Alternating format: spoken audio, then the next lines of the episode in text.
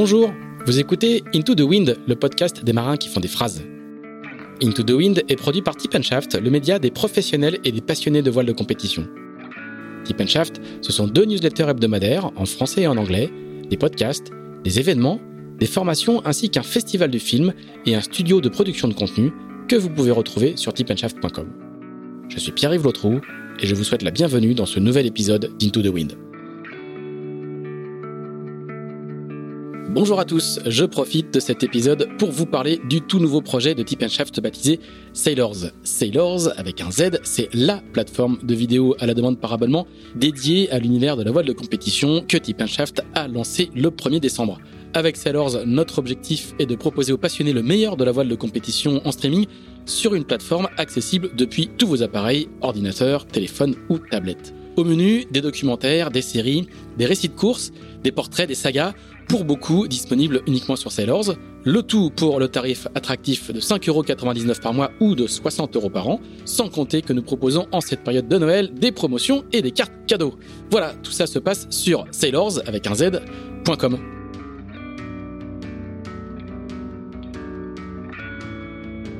Pendant la trêve des confiseurs, Into the Wind fait une petite pause. Nous profitons donc de la période pour vous proposer deux rediffusions et pas n'importe lesquelles, celles des deux épisodes les plus écoutés de l'année 2021. Au menu de cette seconde rediffusion, Charlie Dalin avec un épisode enregistré fin février, un mois après l'arrivée du Vendée Globe qu'il termine premier en temps réel, mais deuxième au général. Cet épisode avec Charlie est le deuxième le plus écouté d'Into the Wind en 2021. Voilà, toute l'équipe de Tip Shaft se joint à moi pour vous souhaiter de belles fêtes et on se retrouve en janvier pour de nouveaux épisodes d'Into the Wind. À bientôt!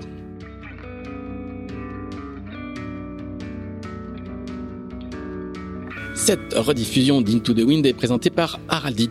Haraldit qui souhaite un bon vent à Romain Pliard et Alex Pella, l'équipage de Again qui s'élance pour établir un chrono en double sur le tour du monde à l'envers. Haraldite, ce sont des adhésifs structuraux, autrement dit des cols époxy et métacrylate extrêmement fortes, capables de remplacer une stratification.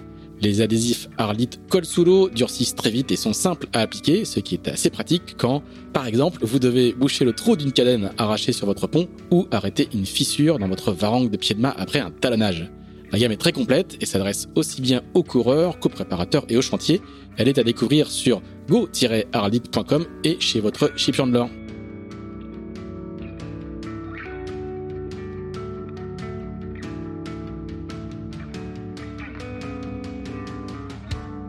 Salut Charlie Dalin. Salut Pierre-Yves.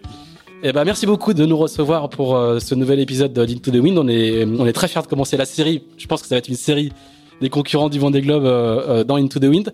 On est dans une petite maison euh, à Concarneau, pas très loin de la mer. Je, ne vois pas très bien où mais je crois qu'on n'est pas très très loin de la, mer. à pied, à pied c'est tout près. À pied c'est tout près.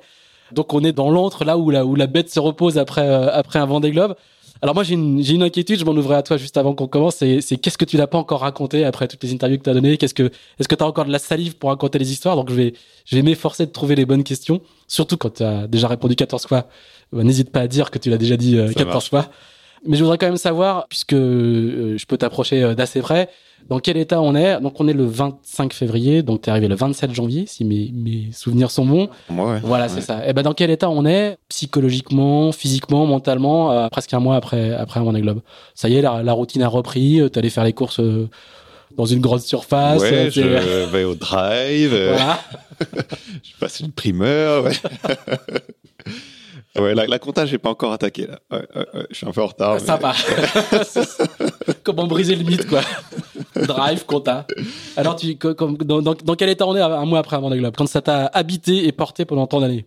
Eh bah bien parce que en fait euh, avec Apivia ça continue. Euh, je suis déjà, euh, je passe déjà presque, je suis tous les jours au chantier pratiquement. on est, le bateau est, est, dans le chantier depuis un peu plus d'une semaine, même dix jours, et on est on réfléchit à ce, comment est-ce qu'on va faire pour rendre Apivia encore plus fiable et, et performant. J'ai repris la prépa physique hier en douceur, mais quand même, avec l'entraîneur du, du, pôle là. Donc voilà, ça, ça, ça, ça continue. Le pôle, c'est le, pôle de la forêt, hein, voilà, comme le préciser. Donc voilà, c'est, pour l'instant c'est reparti. J'ai pas encore pris de, de, de vacances. Voilà, peut-être que, voilà, peut-être que, je pense que ça va me faire, ça va me faire du bien quand même. Oui, mais il y a même pas de période d'amortissement, il y a même pas de, de, de, de ras-le-bol, de, de, de saturation? Il y a une semaine, euh, la, la semaine, en mer quand même. Euh, je suis pas retourné en mer encore. J'y ai pensé. Voilà, je suis renseigné sur les stages solo du pôle Finistère Consolar Jean Figaro. Euh, voilà, si si, je, je, prospecte un peu à droite, à gauche, mais pour l'instant, non, j'ai pas encore franchi le pas. Et il y a pas, a de saturation, donc il y a pas de.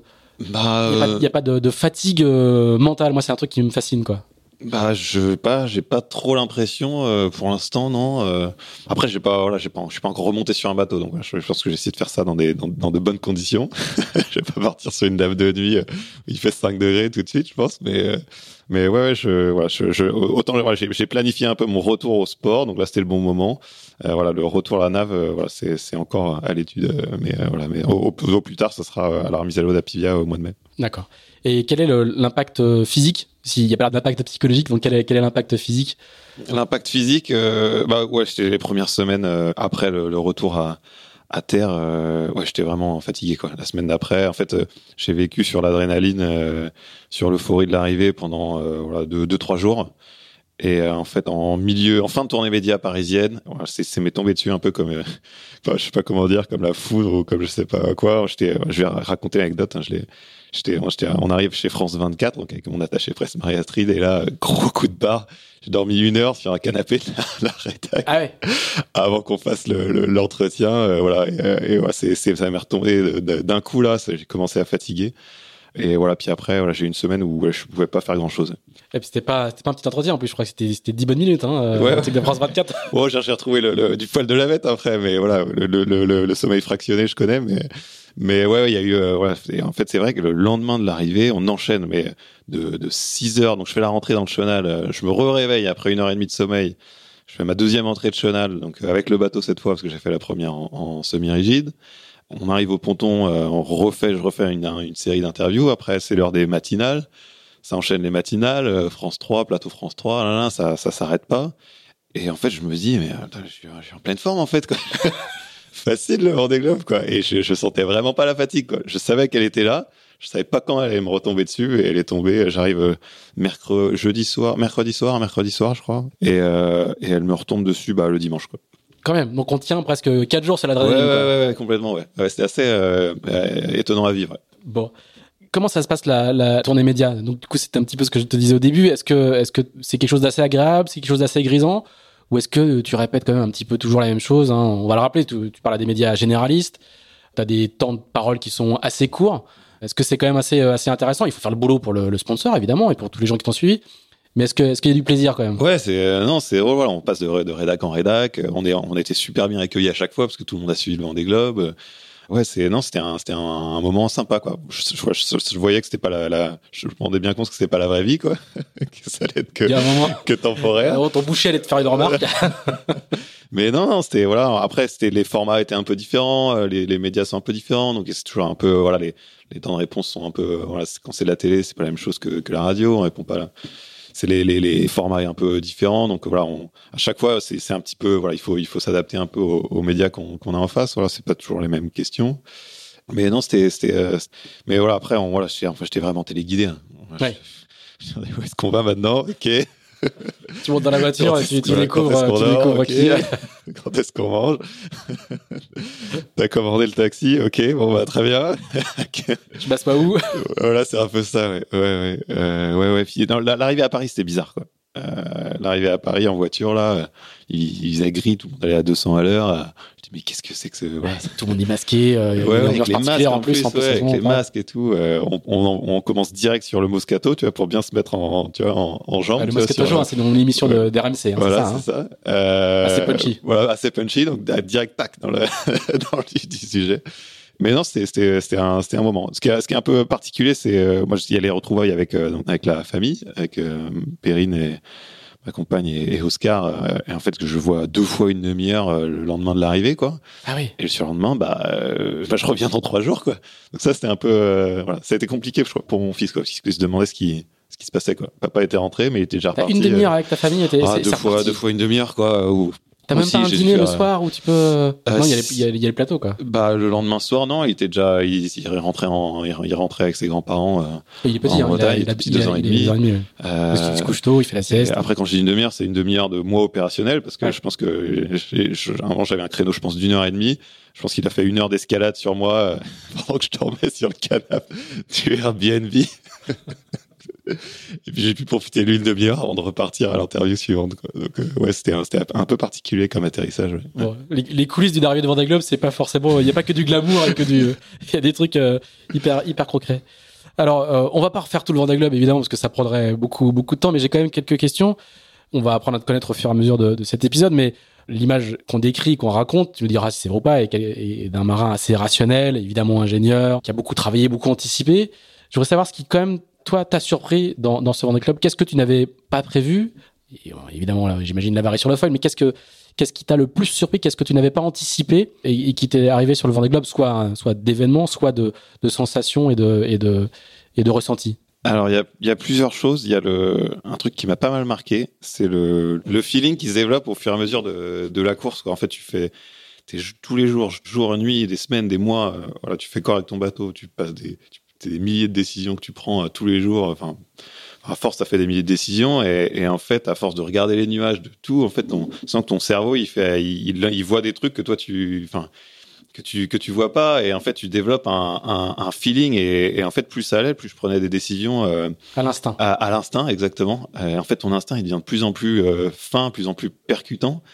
Et enfin, ça me surprenait vraiment, quoi. Des fois, tu vois un nuage arriver, tu dis, bon, allez, tu sais pas pourquoi, tu te dis qu'il faut que tu déroules telle voile, et euh, comme par magie, euh, tu vois, c'est pas, y a, ça, ça correspond pas au fichier, rien, et euh, comme par magie, c'est, le bon choix. Et ça, c'était, ça m'a vraiment marqué. Dans la remontée de l'Atlantique, là, voilà, ça faisait, ça faisait déjà deux mois, plus de deux mois que, que j'étais en mer, et, là, ça m'a, c'était vraiment surprenant, quoi, ce, cet instinct qui devient, euh, en fait, tu, tu, tu vois des trucs, mais tu les vois, ton cerveau analyse tes- ces, ces centaines d'informations, toi, t'as même pas, tu peux Enfin, les... tu te détaches des datas. on- Ouais, c'est ouais, des bateaux non, quand même. Il y, a, y a- data, il y a beaucoup, il y a beaucoup, beaucoup de données. Ouais, avec beaucoup je passais, d'indicateurs, beaucoup de 6-7 mesures. euh, devant mon ordi tous les jours, hein, malgré tout, mais mais là, euh, là, tu tu as, toutes ces mesures, tous ces trucs, mais tu tu sens le truc, quoi. et Tu sais pas l'expliquer, quoi. Euh, Et en fait, voilà, à force de de répétition, de revivre des des, scénarios, de revoir des, des des grains, des trucs, et bah tu ça ça ça c'était assez assez fort comme euh, comme et c'est pas un truc de com. Hein, J'en ai même parlé à un jour, j'avais Antoine Carras, mon directeur technique, au téléphone. Je dis, eh, ah, c'est incroyable, quoi.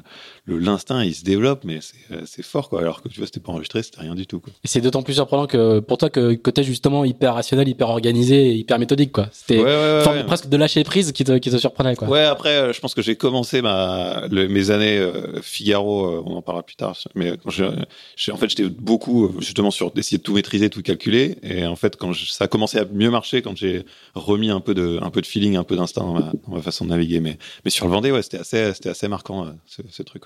Ouais. T'as as commencé à dire, il y a plusieurs choses qui m'ont surpris. C'est quoi les, autres- les autres choses qui t'ont qui t'ont marqué et qui n'étaient pas prévues plutôt? Bah c'est euh, c'est euh, c'est une course ouais qui euh, bah, j'ai jamais fait une course aussi longue. Je vais multiplier mon par quatre mon temps de, de, de- mon record de temps de course donc c'est pas rien.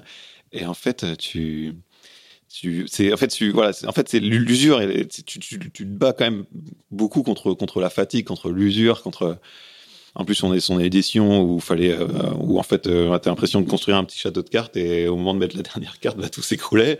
Il y avait redépart et en fait, c'était ça pendant tout le tout le tour du monde.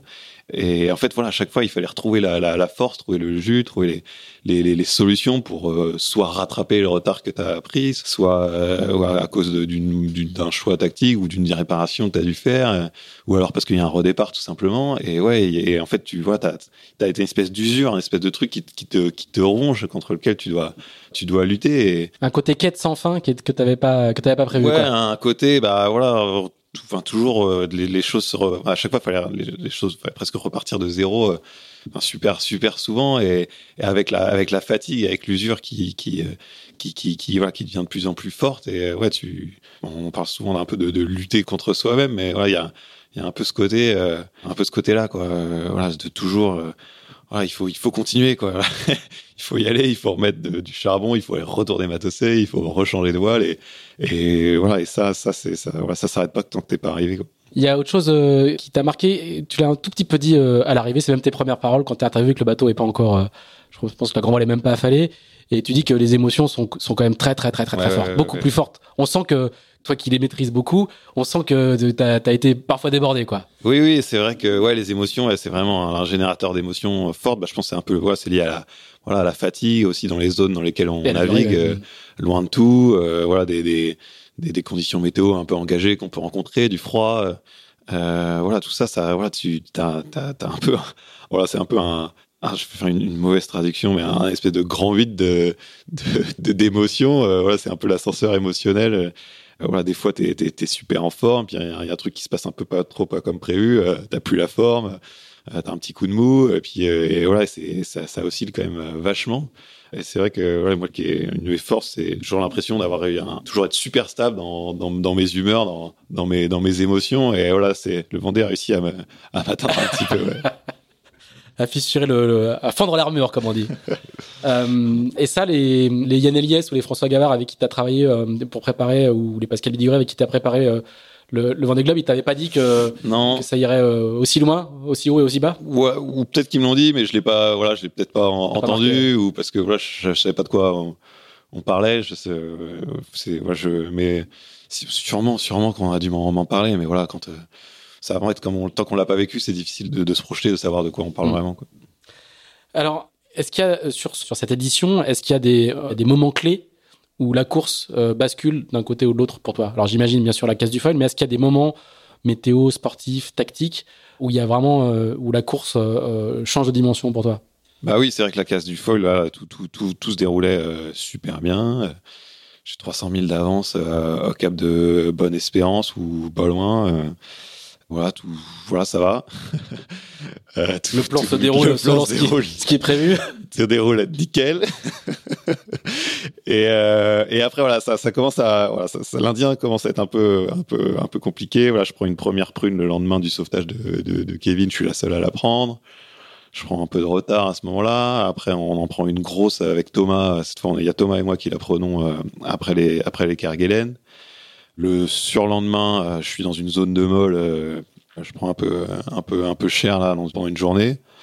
Tout le monde pensait que j'étais en train de bricoler, mais non, j'étais juste dans la, dans la molle, dans, enfin, une période de, dans une eau de vent faible pour, euh, pour, C'est de t'en sortir quoi. pour, euh, voilà, pour essayer d'avancer. Et, euh, et après, qu'est-ce qui se passe? Bah, il y a, y a la casse de, de- enfin, la fameuse calebasse qui me tombe dessus là.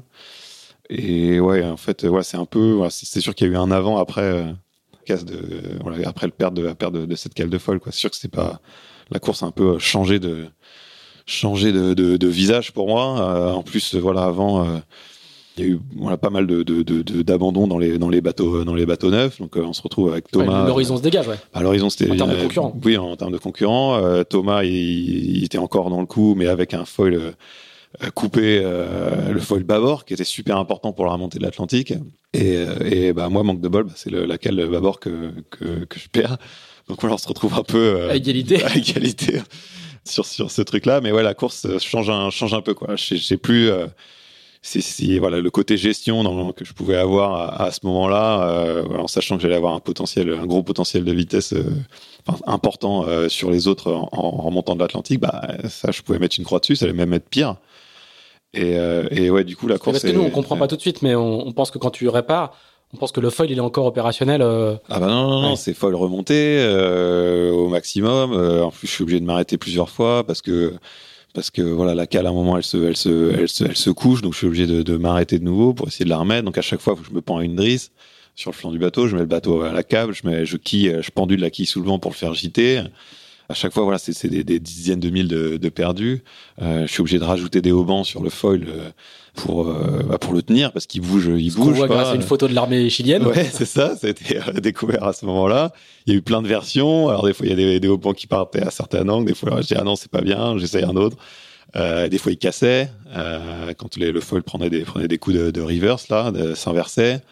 Et en fait, ça, c'était un peu un, en fait, c'était plus que ne pas pouvoir utiliser le foil, ça a été euh, un peu un, un boulet au pied que j'ai traîné jusqu'à l'arrivée, parce que même la Ouais, dernière que nuit. t'en euh, tout le temps. En ah plus, ouais, j'étais c'était pas juste de- une avarie Ah solutionnée une fois, ah c'est qu'après, il, faut, il, fallait, il a fallu gérer Ouais, tout le temps. Même la dernière nuit, là, quand je suis en train de, de faire des, une série de jibe à la figariste le long de, le long de l'Espagne, euh, bah, j'ai euh, un, un bleu, un des bouts les plus importants qui maintient le foil qui l'empêche de découper le puits, euh, l'arrière du puits, bah, il se casse. Et là, je dis, ah, mais jusqu'au bout, il va, il va il va m'embêter ce foil, quoi. Et ouais, ouais, c'était pas juste, voilà, une fois que c'était, en fait, j'ai dû vraiment m'occuper, enfin, voilà, je passais mon temps à, à, regarder ce, à regarder ce truc. comme une fuite, quoi. Ouais, ouais, enfin, j'étais même, enfin, même un moment, un moment, j'ai l'impression que je casse un ruban, quoi. Je casse un ruban, et donc je commence à en faire un je devais être un peu fatigué à ce moment-là. J'en confectionne un, donc un peu mieux, voilà, un truc euh, qui épouse un peu mieux la forme du foil, parce que l'arrière est un peu tranchant. Donc voilà, je fais. Et donc je j'abats pour aller l'installer. En fait, je me rends compte que le haut qui était en place, en fait, il avait pas cassé quoi. juste, juste... Ouais, manque de lucidité. Ouais, manque de lucidité. C'était de fin de vie. Et, et ouais, ouais. En fait, j'ai passé mon temps à le scruter, à regarder, à aller voir ma tête dans le petit hublot qu'on avait dans le dans le puits pour euh, bah, pour voir si ça bougeait, si ça pas si ça bougeait pas trop. Euh, quand il n'y a pas, pas trop de vent, je redescendais sur Madrid pour, euh, pour voir l'état du, du, truc. Euh, ouais, ouais, c'était un, un, peu un, boulet euh, tout, tout, le Vendée. Ouais. Comment tu encaisses ça mentalement et psychologiquement? Le, ah bah, le, moment où il y, a la, où il y a la casse? Bah oui, c'était compliqué. Hein. en fait, je quand je me rends compte, ouais, c'est bah, pour moi, c'est la course, et moi, c'est fini, quoi pour moi c'est fini euh, et l'équipe se mobilise là euh, ils se retrouvent tous au BE au BE euh, et, ils, trouvent une solution là quand je reçois ça je reçois un, donc un, PDF par, mail avec je sais pas combien de lignes un nombre d'étapes incroyable quoi rigolé les gars vous avez vu ce que j'ai comme outil à bord jamais c'est pas possible quoi je vais pas y arriver enfin, j'en ai pour trois jours j'en sais rien mais au début, tu te dis que tu, tu, tu vas pas y arriver, quoi. Et puis tu fais ligne par ligne, et, et puis au final, tu y arrives. Mais c'était vraiment limite, hein, parce que là, je crois que je, je, me mets à travailler. J'ai eu de la chance au niveau des conditions météo, parce que en fait, euh, le, le vent mollit juste après que je perde la cale. Et en fait, j'ai une journée de, de, de, beau temps euh, avec une mer hein, qui se calme un peu. Sur les images, c'est assez, c'est idéal. Ah bah oui, il y a soleil, euh, soleil. 15 nœuds ou 15-20 nœuds. Euh, enfin euh, des super conditions quoi alors que j'aurais bien pu attendre une semaine avant d'avoir ces conditions là quoi.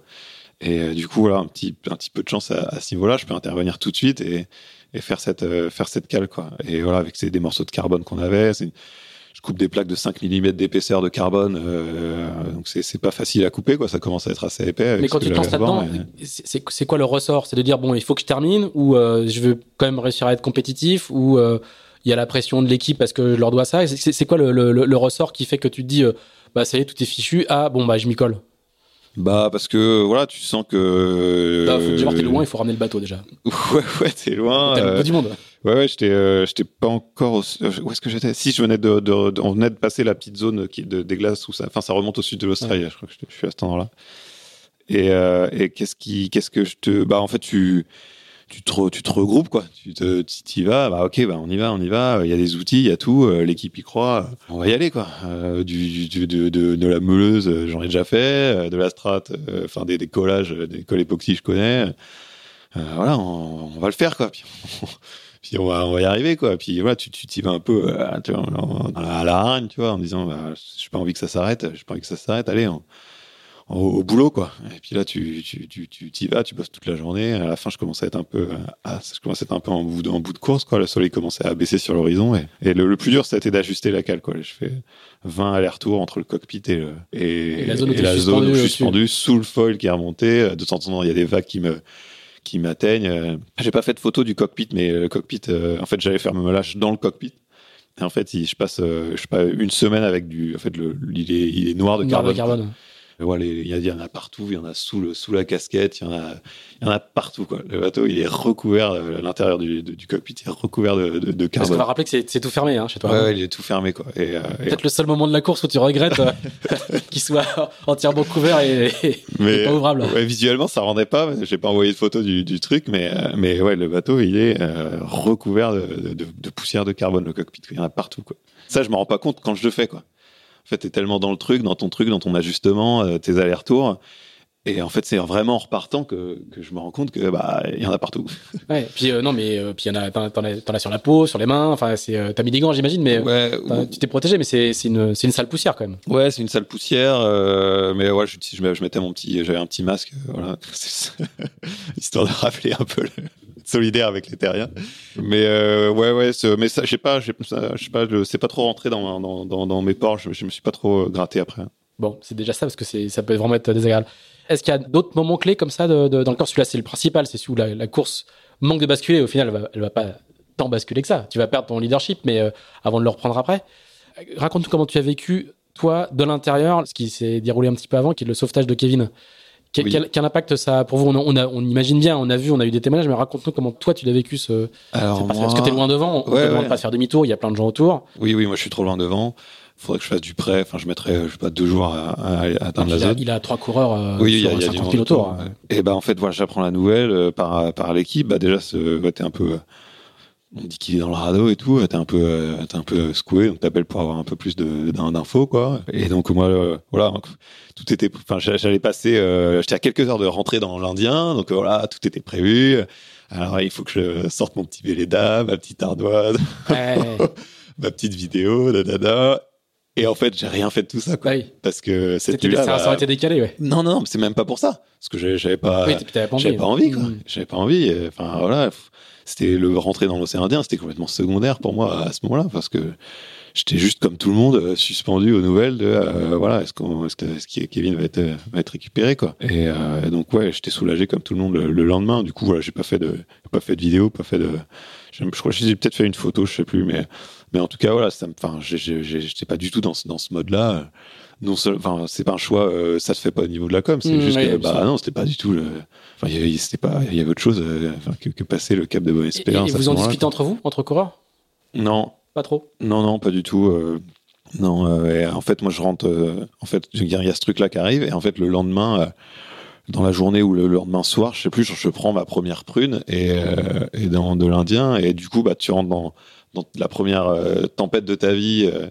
Euh, première fois que tu es dans l'océan Indien, bah, tu, tu, tu te poses un peu plus de questions. Quoi, parce que forcément, tu regardes ton bateau, tu dis, bon, ok, bah, alors s'il se plie en deux comme celui de Kevin, bah, qu'est-ce que je fais Euh, euh, voilà, c'est quoi Comment je fais pour sortir mon radeau enfin, Ah oui, donc du coup tu, te projettes. bah, tu te projettes, quoi, Ouais. parce que tu vois. donc tu le te grab euh, bag, t'as- vous avez eu le droit d'enlever les. Ouais, on a eu le droit de le, dé- le- le défaire les après. plombs, euh, ça, c'est venu un peu plus, un peu plus tard, mais, mais euh, ouais, tu, tu, tu, Tu vérifies où est la TPS, tu. Et puis, et puis, tu vois, tu te dis, bon, ok, bah, t'as décidé de pas ralentir euh, parce qu'il y a euh, 45 nœuds et euh, 6 ou 7 mètres de vague, mais bon, est-ce que, est-ce que t'as vraiment bien fait de pas ralentir, quoi? Tu vois, tu, tu, tu te remets un peu en question sur, euh, sur, tu gamberges un peu sur, voilà, est-ce que t'as, est-ce que t'as, t'as bien fait de, de, de, de rester sur ton rythme normal, quoi? Les images que tu envoies, alors je sais pas si c'est la première ou la deuxième depth dont on parle, mais les images que tu envoies euh, filmées de l'intérieur, elles sont assez impressionnantes. hein. Il fait vraiment très très noir Ouais. et il y a beaucoup beaucoup de vent euh, et Euh, on a juste un tout petit point de vue quoi. hein. Ouais, ça, je pense que c'est pendant la deuxième. J'ai envoyé là, à chaque fois là, sur les deux, je crois, mais, mais euh, du coup, je sais pas laquelle que tu parles, mais ouais, ouais, tu. Bah oui, oui, il y a de l'eau, voilà, de l'eau sur le pont partout. T'as pas beaucoup de toile sur la, la deuxième grosse que je prends. Je, vraiment, je suis obligé de rouler le tourmentin parce qu'il y a pas, parce qu'il y a trop de vent, quoi. Enfin, je suis au vent de travers. En fait, je peux pas faire autre chose que du vent de travers. Et voilà, je suis sous trois riz à la limite. Même trois riz, c'est déjà à moitié. c'est presque trop. Euh, ouais, c'était un peu. était- La, la deuxième était assez, était assez, la, la- était assez engagée. Ouais. Alors je voudrais qu'on parle de, de- de l'arrivée maintenant et du, et du final. On comme je t'ai dit, on va pas tout faire hein, parce qu'il y, aurait beaucoup à raconter puis tu as déjà beaucoup de, de- matériaux.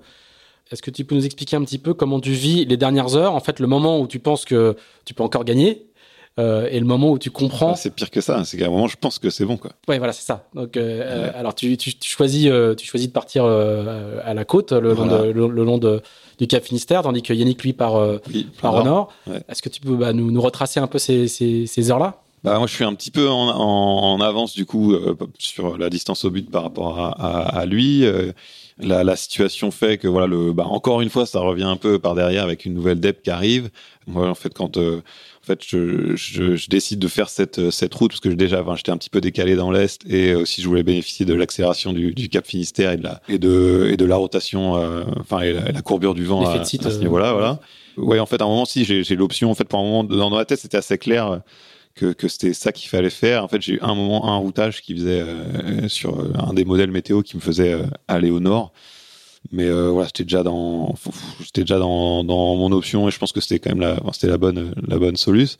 Euh, c'était quand même un petit peu, voilà, c'était un peu en- engagé parce que voilà, c'est quand même, ça faisait 80 jours que que j'étais en mer et là je me retrouve euh, dans l'accélération. Déjà, je passe le DST là, le positif de Il y a séparation deux rails, hein, ouais. Il y a deux rails, voilà, il y a cargo. Et tu vas, tu vas couper, tu vas couper l'angle du rail en fait. Donc tu vas, tu vas traverser deux fois. Je passe au... euh, non, je le passe une, une seule fois. Une seule fois. Ouais, une seule fois. Alors déjà, euh, j'ai plus d'antenne VHF. J'ai une petite antenne euh, que j'ai mis, euh, une de secours que j'ai mis euh, C'est-à-dire que un à AIS. euh, donc j'ai un AIS qui porte un- à faiblard, euh, 2000 les beaux jours, quoi. Donc l'AIS, on va, on va réexpliquer, hein, c'est un dispositif qui passe justement par les ondes VHF Oui. et qui permet de positionner les bateaux qui sont munis d'une antenne euh, d'un émetteur AIS Et me positionner aussi. et de positionner aussi sur, euh, sur les logiciels de Ouais. navigation. quoi. Donc d'habitude on est plus sur du euh, en IMOCA on est plus sur euh, 15-20 000 de portée. Là je suis euh, divisé par euh, 10 quoi. Et j'ai plus de radar depuis le deuxième jour de la course qui a volé euh, en retombant dans une vague là. Donc euh, en- il y a du brouillard. Donc voilà en termes de, de, de, de, dispositifs anti-collision c'est pas terrible quoi. Et t'es dans une zone où il y a beaucoup de pêcheurs Voilà. qui n'ont pas tous l'AIS, ah, que ce soit en émission ou en, ou en détection. Voilà et donc je me retrouve C'est obligatoire euh, qu'au-dessus de, de, de 12 ou 15 mètres, je sais plus quelle est la, quelle est la règle, mais les petits bateaux de pêche non. non Les tout petits, non. Non. Et euh, j'en ai pas croisé qui l'avaient pas, mais euh, et en fait, donc il y a du brouillard aussi, et je suis donc à la VHF portable, et je regarde aussi Marine Traffic en même temps. Donc je suis euh, sur le site internet de Comme Marine nous, quoi. Tu Traffic regardes Marine Trafic comme nous, Bah en fait, ouais. en parce que parce que j'ai pas de visite quoi. parce qu'il y a plus d'infos en fait euh, là-dessus Bah, en qu'avec fait, qu'avec ton moi, bah quoi. ouais, moi j'ai j'ai plus rien quoi. Donc en fait, alors c'est c'est alors c'est un peu n'importe. Enfin, je vais le raconter. parce que- T'as du satellite, mais t'as pas de VHF. En fait, c'est le fait, paradoxe la- j'ai la incroyable. petite VHF portable et du coup, alors euh, quand je vois- quand je croise un, cargo, euh, bah je replote ma position sur Marine Traffic, donc je vois le le, le lequel c'est, donc je l'appelle à la VHF euh, ou, ou alors quand il apparaît enfin sur sur et, et en fait après, j'ai même fait un demander un relais à un cargo que j'avais déjà repéré en voyant que sur Marine Traffic, j'allais être en route de collision avec un autre Avec qui un autre. arrivait derrière. Euh, ouais, parce qu'en plus c'est la fin du Vendée. euh, tu sais que les, quelques trucs qui peuvent t'arriver, c'est les, collisions. Là, c'est arrivé à Boris, donc. Euh, c'est- un truc qui m'inquiète. Et, euh, je suis obligé de faire des, relais à la VHF portable en regardant Marine Traffic. Enfin, c'est complètement débile. C'est- c'est un peu bizarre. Et, euh, et, donc euh, voilà, je passe cette zone. Euh, après, j'arrive dans l'accélération du Cap Finistère. Euh, Je prends pas mal de vent et là, c'est engagé quoi. C'est engagé là d'enchaîner les jibes, les empannages. euh, après 80 jours là, dans l'accélération. j'ai donc j'ai ce problème de, foil aussi. j'ai une un, un sertissage de galette qui part. Je suis obligé de changer de galette de d'enrouleur de le système qui vous permet d'enrouler les voiles à l'avant. Donc je suis obligé de de, de, de, de, faire un changement de galette. euh, alors j'étais parti sur un super temps. J'avais lancé le chrono. J'étais motivé à fond. Je lance le chrono sur l'ordi au début de la manœuvre, quoi. Et là, j'allais faire un, un temps, mais canon, quoi. Genre presque le, le meilleur du Vendée. Et là, paf, euh, obligé de changer la galette. Donc ça m'a un peu plombé mon changement de voile. Et donc euh, ça, finalement, j'arrive à, à mettre mon, ma petite, ma voile un peu plus petite là. Et euh, donc je gère les empanages, tac, et, et enfin je repars vers le, le, le cap, fini- le- vers l'arrivée. Au début, je suis route directe vers les sables, parfait, comme prévu, comme les routages. Et en fait, au bout d'un moment, euh, bah, je prends. euh, Donc là, t'y crois. Là, là, là, là, bah, tu là, penses non, que c'est. je, vois, je suis en, bah, je suis, ouais, ouais, si, si, euh, si. En fait, j'y crois quand je vois que ça croise bien avec avec avec Louis. Et, Louis que- Burton, hein, qui, oui, Burton. est, est deuxième. et en fait, non, avant ça, je suis assez inquiet parce qu'en fait, j'ai le vent est, est un petit peu plus sud, un peu plus gauche quoi que que, prévu. Et du coup, euh, au lieu de faire route vers les sables, eh ben, je fais route vers euh, Belle-Île quoi. Donc euh, voilà, je je vois que je vais faire du, du tribord, donc. Donc je sais que je vais perdre un peu de temps par rapport à ce qui était prévu. Du coup, je sais que ça veut dire que c'est mieux un peu mieux pour pour lui aussi. Donc je dis est-ce que ça va croiser, est-ce que ça va bien croiser et tout? Et en fait, quand je vois que ça va le faire, et ben en fait pour moi c'est bon quoi. Pour moi c'est bon parce que pour moi Yannick il est loin.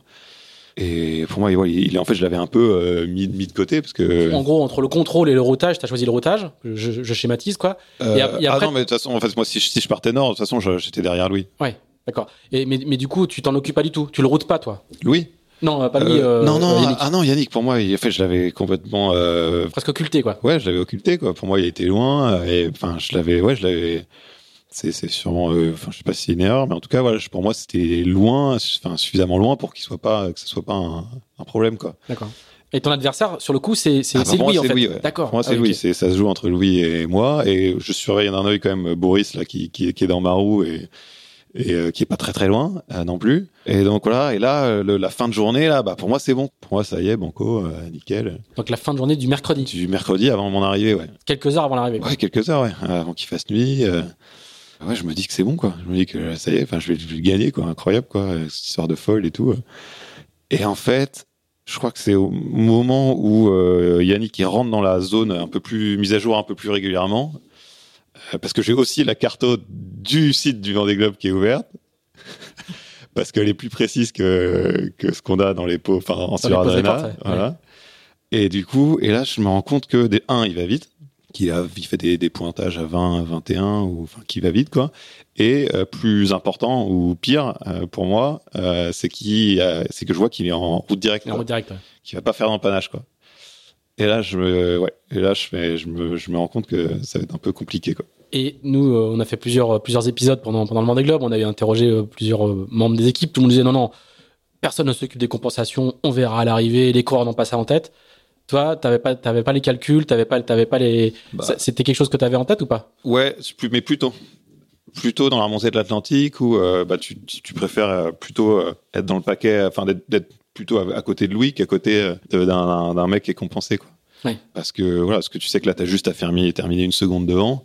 Alors que voilà, si t'es si es plutôt dans le paquet, dans, dans les options d'un d'un coureur compensé, bah, tu sais que, bah, euh, enfin, il faut, vraiment, vraiment lui mettre beaucoup de distance pour rattraper le truc. Donc, euh, c'est quand même dans, dans, vos esprits, quoi. Oui, oui moi, j'ai, enfin, j'en ai pris compte dans certains choix, euh, hein, mais, mais plutôt, quoi. À ce moment-là, j'y, enfin, j'y pensais, j'y pensais moins, quoi. Et, et à partir de quel moment tu comprends que, que vraiment c'est, c'est plié pour la victoire? Ah, je crois que euh, je crois que je jette un œil. Bah ouais, je, je, je crois que j'en parle à l'équipe. Je crois que je pose la question. Euh, alors, et là, je vois que ça. Il n'y a pas de réponse immédiate. Bah, euh. Ouais, tu vois. Et... Mais ouais, du coup, c'était un peu l'arrivée était un peu particulière parce que ouais, j'arrive, euh, voilà, ouais. j'arrive devant, euh, mais euh, ça a l'air compliqué. ouais, du coup, l'arrivée dans ma tête, elle est un peu, elle est un peu. Elle pas tranchée, quoi. Bah, tu vois, tu. Bon, il y a quand même le soulagement d'arriver, la joie d'arriver, mais en même temps. Au final, t'arrives à en profiter, quoi. Mais, mais, mais le moment où je franchis la ligne d'arrivée, bah. Sais pas sur quel pied danser, quoi. Bah enfin, je, ouais, je, me disais que, ouais, je, je, commence à me dire que ça, tu vois.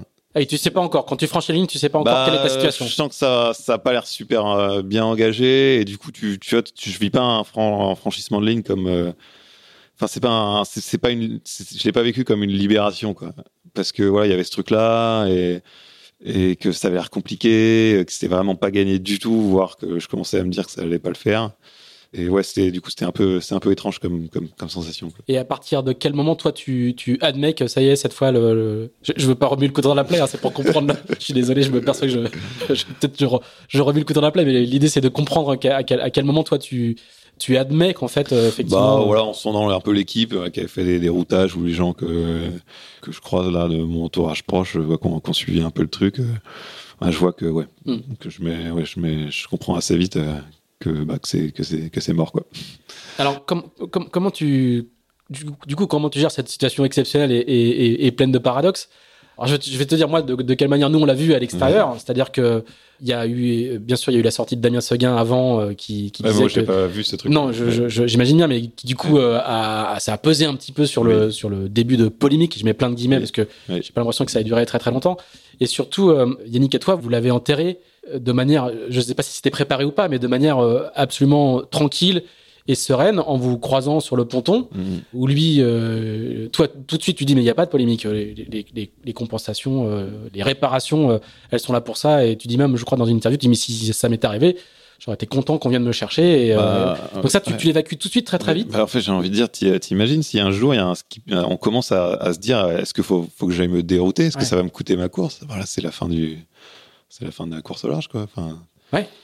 Mais, mais, mais, comment toi t'arrives tout, tout, de suite comment, tu gères en fait hein, le, le on imagine qu'il y a un peu d'amertume quand même un peu de un peu un peu de déception. Ah bah oui, oui comment... vois, en fait l'amertume je l'ai senti quand je vois Yannick soulever le trophée ouais. ça ça ça ça m'a autant jusqu'avant ça allait enfin voilà j'étais quand même super content de, de, heureux de terminer ce Vendée Globe de franchir la ligne d'arrivée en tête. Euh, après tout ce qui m'est arrivé en plus euh, avec cette histoire de folle, ce qui était un peu inespéré, donc voilà, c'était quand même, euh, enfin c'était un vrai, c'est un vrai bonheur. C'était pas juste un bonheur de de, de, de com, quoi. Euh, donc j'étais vraiment heureux de, de, ça, de, retrouver tout le monde, dans, de finir ce Vendée Globe, de le boucler. Et donc toi, je suis un peu dé, voilà, un peu détaché de, tout ça, et, et un peu plus tard, là, quand Yannick soulève le trophée, là, ça m'a un peu parce que je l'avais, ouais, je me rappelle très bien, je l'avais, je l'avais regardé, je l'avais fixé en descendant le ponton. Mais tu l'avais pas embrassé. Ah non, je l'avais pas. Alors que lui, il a embrassé. Oui. C'est ça. Tous ces jouets-là. Ah ouais, c'est sûr. Et, et comment tu prends la, la, la phrase, la phrase où lui te dit quand vous- tu vas le voir sur le ponton, Ouais. vous vous serrez la main et il te dit, euh, euh, il y a deux vainqueurs sur ce Vendée Globe. Bah euh, ouais, je, et et je- il, te, je- il te dit, il te- vous prenez la photo tous les deux avec le trophée, ce qui est, ce qui est une photo très très forte. quoi. Ouais, moi, j'osais pas, j'osais pas le prendre quoi. non mais je ressens ouais, qu'il te le met un peu ouais, dans les mains. ouais, et il- te dit, il te dit, je sais pas si tu te souviens de ça. Il te dit tiens, prends-le. Ouais, il me le tend, j'ose pas, La- j'ose pas le la- brandir. la- Je pas, la moi, prochaine fois, il pas- sera pour toi. Et fais pas attention, il est très lourd. Ouais, ouais. Il a cette phrase incroyable quoi. Ouais, c'est vrai. Mais ouais, c'est vrai que c'était euh, ouais, c'était des, des mots, des, beaux mots de, de, Yannick, quoi, là.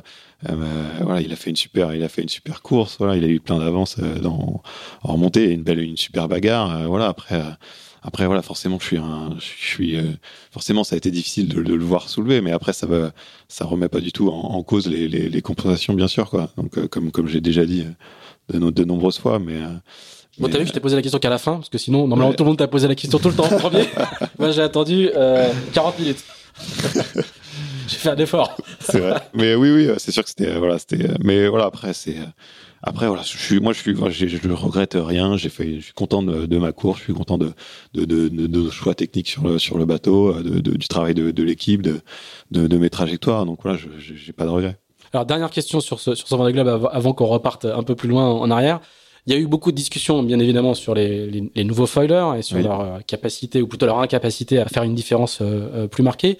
Toi, quelle, quelle leçon technique tu, tu, tu tires, toi qui as navigué sur un grand foiler, un nouveau bateau, Oui. quelle leçon technique tu tires, toi, de ce tour du monde? Est-ce que, effectivement, les bateaux ont été un peu trop, euh, un peu trop euh, poussés vers la performance et moins vers, la, vers le côté 4x4 euh, qui permet de passer partout Est-ce que les foils étaient trop longs Qu'est-ce que, si tu devais faire un nouveau bateau, est-ce qu'il serait très très différent de, de- de- du bateau actuel pour, bah, pour- pour ton prochain Vendée Globe? Oui, il sera un petit peu différent, forcément, parce que voilà, j'ai forcément j'ai parce que le voilà, le progrès ne s'arrête pas. On a toujours des, des nouvelles idées. Euh, voilà, maintenant, moi, j'ai vu le sud par mes propres yeux, donc voilà, forcément, j'ai une vision un peu un peu différente. Alors, Est-ce qu'il Euh, est-ce qu'il serait très différent voilà. Est-ce que, le, est-ce que ce il serait concepteur. pas, il serait pas énormément différent, non, non, non, non, non, parce que pour moi, c'est les grands foils, c'est voilà, on- je sais qu'il y a pas mal de, de commentaires sur oui, mais mes foils, on peut pas les foils de la Pivia, on peut pas les remonter complètement, mais en fait, si, pour moi, je- pour moi, c'est des foils qui sont quand les foils sont remontées, bah, les performances, elles sont énormément, enfin, elles sont très dégradées hein, du bateau, donc il y a pas, je me suis jamais senti euh, bloqué par enfin vraiment d'être- gêné, euh, d'être dans des situations de survitesse liées euh, par une non maîtrise de la vitesse du bateau parce que le foil est, parce que le foil euh, était dans l'eau ma- malgré qu'il soit remonté, pas du tout. Euh, moi, pour moi, les mes foils, quand ils sont remontés, pour moi, ils sont remontés et, et la, la différence de perf, elle est, elle est, elle est, elle est grande, quoi. Donc euh, bon, il n'y a pas de, de problème à, à ce niveau-là. Je pense que là, faut faire attention au- au- aussi, parce que c'est beaucoup lié à la situation météo, Météo. qu'on a rencontrée. Et, et, euh, et voilà, je pense que si on avait rencontré une situation un tout petit peu différente, bah, le discours, il serait, il aurait pu être diamétralement opposé, quoi. Euh, là, c'est vrai qu'on a eu des. C'est ce que dit Christian Dumas. hein. Il dit euh, il y a un moment, tu as l'occasion de partir euh, euh, dans l'une des premières depths que tu prends dans le sud. Si tu, si tu la prends, si tu arrives à passer quelques heures Avant, ouais. euh, avant, euh, Ouais. tu pars. Et l'histoire de la course, c'est Ouais. peut-être que tu mets 65 jours et puis le truc plié.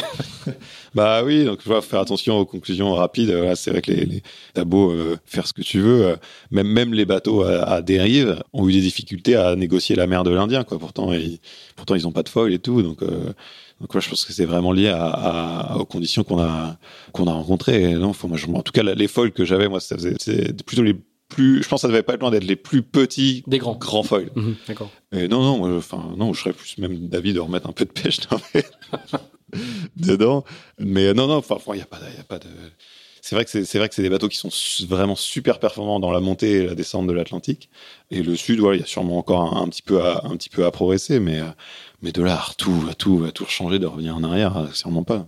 Alors, on va fermer ce chapitre Vendée Globe qui t'a beaucoup occupé euh, ces, ces derniers mois. On va faire euh, le grand flashback habituel de d'Into the Wind. Donc, on va retourner euh, au Havre, où Oui. tu es originaire, et on va même aller directement, pour gagner un tout petit peu de temps, dans un endroit qui m'est cher, qui est la Presqu'île de Crozon, où tu commences ton premier stage de... de- J'ai fait mes petites fiches, hein, Ah forcément.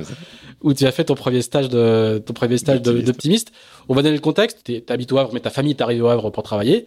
Il n'y a, Ouais. pas- y a pas d'attache euh, Non, non, non, sur non, plusieurs euh, générations. ouais. Et donc j'ai relu la fameuse interview de ta maman euh, dans, dans West France où elle dit, euh, où elle dit qu'elle te, qu'elle te colle là. Et toi tu dis dans une autre interview que en fait tu t'ennuyais. Pour pas que tu t'ennuies, en tout cas pour que le, risque de courir le risque que tu t'ennuies pendant les vacances. On est en 1992, elle te met en stage d'optimiste à Crozon. C'est ça le, ouais, démarrage? ça, euh, Ouais, c'est ça. Euh... Le truc hyper classique, hein, les parents qui sont en vacances, ils sont pas forcément envie d'avoir leurs enfants dans les pattes. Et donc, on le voit pas comme on ça. On le colle. Non, bien sûr, mais je, je, je j'en ai, donc je peux le dire. Donc on le colle en stage de voile et on a au moins une demi-journée tranquille. Voilà, ça doit être ça. Ouais. Tu vas voir, quand Oscar aura 6 ans, pendant les vacances, tu seras content. Et ouais, c'est comme donc, ça que ça commence. Euh, ouais, ça commence comme ça. Euh, voilà, je me rappelle, je me rappelle encore un petit peu de, de, de ces premières navigations. et les bateaux, euh, on, on, partait avec la petite, la petite plate là. Euh, à rejoindre les, les, optimistes qui étaient mouillés, voilà par par grappe là, la file indienne. Là. voilà, le, on passait de, on nous déposait notre safran deux par bateau, le safran, euh, le, la, la, dérive, euh, la voile. Je sais même pas si on avait de l'ivard à ce moment-là, si, si possible. Je me rappelle une fois, je m'échoue, on s'échoue avec mon mon, co, mon, coéquipier. Mon coéquipier, je pense qu'il a pas, il a pas vécu le, la même chose que toi, le même plaisir que moi. Je me rappelle, il, il, se prend un genre un moment en empagne, il se prend la baume dans la, un empage qui est pas du tout contrôlé. Je pense qu'il se prend la baume dans la tête. Euh, ouais, il, je sentais qu'il était un peu plus dans le dur que moi.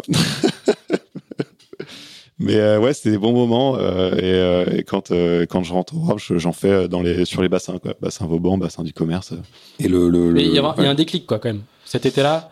Bah ouais, ouais, ouais, en fait, je passais, j'étais souvent, j'étais souvent à la plage du Havre. Ouais. voilà, je... Parce qu'en rentrant, ta mère, elle te colle à l'école de voile, quoi. Ouais, j'étais, j'étais vraiment pas, enfin, ouais. là, j'étais passionné par, enfin, j'aimais, j'aimais, j'aimais de l'eau, quoi. J'aimais l'eau, j'aimais, je pouvais passer des heures à regarder la marée monter et descendre, faire des châteaux de sable, enfin comme tous les enfants quoi. Et donc la, mer c'est déjà mon, mon truc et en fait ça s'est un peu transformé, matérialisé par, par le bateau. Quoi. Comment, comment ça se convertit euh, en, en, compétition? À, à, quel moment ça arrive Alors je, je démarre assez tard au final la compète. Euh, en fait je, je passe assez très tôt euh, en 420 parce que l'optimiste je crois que ça allait pas très vite et que voilà, il y a eu une seule voile et, et tout. Euh, du coup je crois que le 420 je dois commencer en cinquième donc je genre 12 ans en école de sport et donc je fais trois ans d'école de sport donc 5, 4, 5e, 4e, 3e. Et en fait, je commence la compète que euh, en seconde. Mon club de voile euh, SNPH à l'époque, qui s'appelle CNPH maintenant, euh, me prête un, me met à disposition un 420 de régate euh, avec mon équipier de l'époque, là, Thomas, Thomas Aubert. Et, donc, on commence les, les régates de ligue. D'ailleurs, il y a, y, a, pas mal de gens hein, que qui, étaient sur que je côtoyais, euh, qui, enfin, qui sont encore dans le milieu que je côtoyais à l'époque. Il y a les frères Rouanet qui venaient s'entraîner euh, au, au, Havre. Euh, souvent, on allait faire des stages à Ouistreham, où je retrouvais euh, Fabien euh, Delahaye, qui faisait du 400 là-bas. Sur les régates de les nationaux ou, ou les championnats de France, bah, j'ai croisé, enfin, Antoine, il y a Antoine Caraz, mon directeur technique, quand on faisait, il est un petit peu plus âgé que moi, donc, donc lui, quand je suis arrivé en compète, lui, c'était sa dernière année. Euh, voilà, il y en avait, il y en avait pas mal d'autres comme ça. Que c'est une grande école française de 420. Il y a, des, ouais, il y a, ouais, il y a eu beaucoup de titres de champion du monde. Il y a eu beaucoup de. Ouais, il y a ouais. une tradition française dans le une 420. tradition, Camille Lecointre aussi. Euh, qui quand ma dernière année, elle, c'était sa première année. C'est juste avant qu'elle parte à, à Brest. Euh, donc ouais, on commence à voilà à croiser un peu. euh, Enfin, on sait, voilà, on sait pas qu'on les reverra plus tard, mais mais voilà, on, côtoie des d'autres passionnés. Quoi. Et c'est une passion exclusive. Hein. C'est- C'est c'est toute ta vie. Je veux dire, le bateau à cette époque-là, déjà à l'adolescence, c'est un truc. euh, Ah ouais ouais ouais complètement. Euh, je vais je vais récupérer les posters euh, sur sur les sur les, bassins de la Jacques Vabre à chaque fois que c'est une année Jacques Vabre. Ouais ouais c'est enfin c'est en fait je sais pas encore mais c'est vrai que c'est c'est une passion qui a clairement déterminé toute ma trajectoire trajectoire de vie quoi. C'est pour moi c'est une passion euh, vraiment au sens euh, au sens euh, philosophique du terme. Quoi.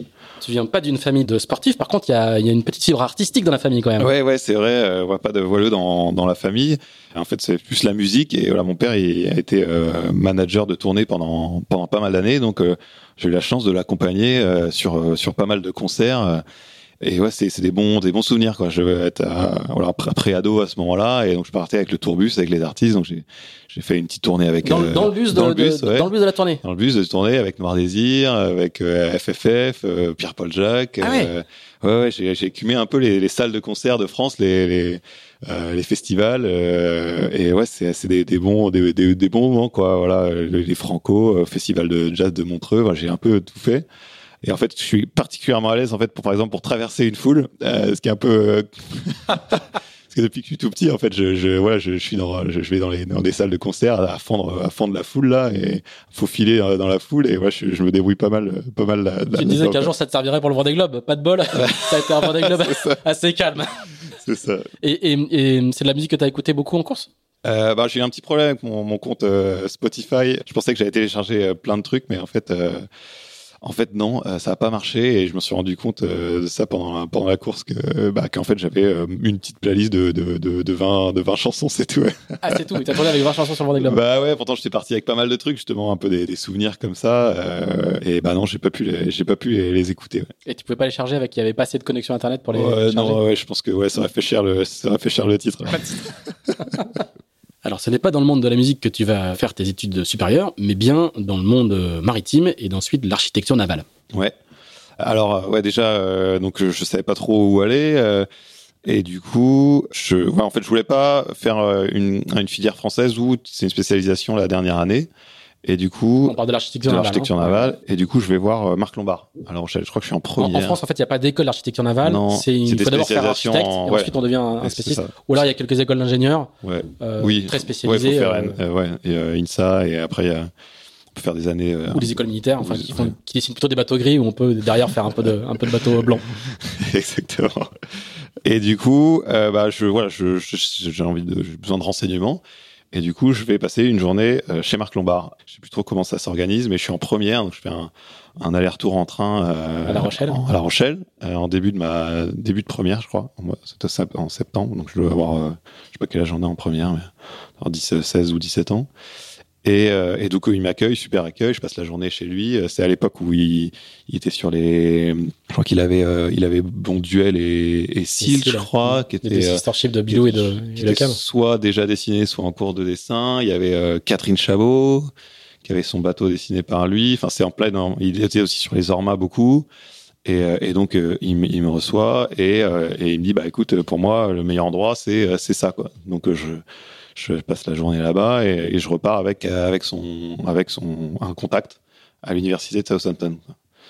Et euh, Alors là, il faut juste préciser. Nous, on a, on a fait un Ouais. article dans, dans Team Chat, donc on, Oui. on connaît bien, mais euh, le, le fameux, la fameuse école de Southampton que beaucoup d'architectes français ont fait, c'est pas celle-là. Ça, c'est ce que, ce que, Alors ce que- oui, il y en a deux. parles. Voilà, il y en a deux. Voilà. Et d'ailleurs, je, me rends compte super tard qu'il y en a deux. en fait, je- au, au dernier championnat de France Espoir que je fais à Martigues, je discute avec euh, Antoine Cardin, qui est, un- qui est architecte naval maintenant, et on discute, on discute, et euh, de ah ouais, tu vas à Southampton, ah super, ah et puis t'as vu, on fait une maquette la première année, j'ai une maquette, tu parles? J'ai vu, j'ai tout lu dans tous les sens, euh, j'ai vu nulle part qu'on faisait une maquette. quoi. Et en fait, on se rend compte qu'on n'allait pas au même endroit. Voilà. Toi, tu vas à l'université de Southampton Ouais. et lui, il va lui, au euh, Southampton Institute. Voilà, Voilà. qui s'appelle Solent University maintenant. Voilà. Euh, D'où sont sortis, euh, alors Lombard, je sais pas, mais en tout cas, euh, par exemple, VPLP euh, et Vincent Loriot Il y en a Prévost, beaucoup, euh, beaucoup, euh, beaucoup, ouais. énormément, énormément Ouais. d'architectes sont sortis de là. ouais, Ah, toi, ça. tu vas faire l'université. Johan Richaume était là-bas. euh, Enfin, il y en a, il y en a. Et du coup, là, je, vais- je vais à un autre endroit. Mais euh, voilà, enfin, super, super expérience. Mais avant ça, euh, en fait, je suis pas très bon en anglais. Et donc, là, je, donc, je suis en fin de lycée. Donc, j'ai mon bac, beaucoup grâce aux matières scientifiques et au sport. et du coup, et en fait, voilà, je, je suis conscient que mon niveau d'anglais, il, il est pas, il est un peu, il est un peu limite. Du coup, je pars avec ma, ma tante. Enfin, pas ma tante euh, familiale, avec une tante, euh, avec à une tante igloo. quoi. Ouais, Tante Igloo, ouais. Nick Quechua, deux secondes. ça n'existait pas à l'époque, donc, euh, mais euh, une tente euh, Décathlon. Et donc, euh, je prends le ferry euh, du Havre euh, et je vais à cause. Donc, j'essaie de passer un mois à cause euh, tout seul.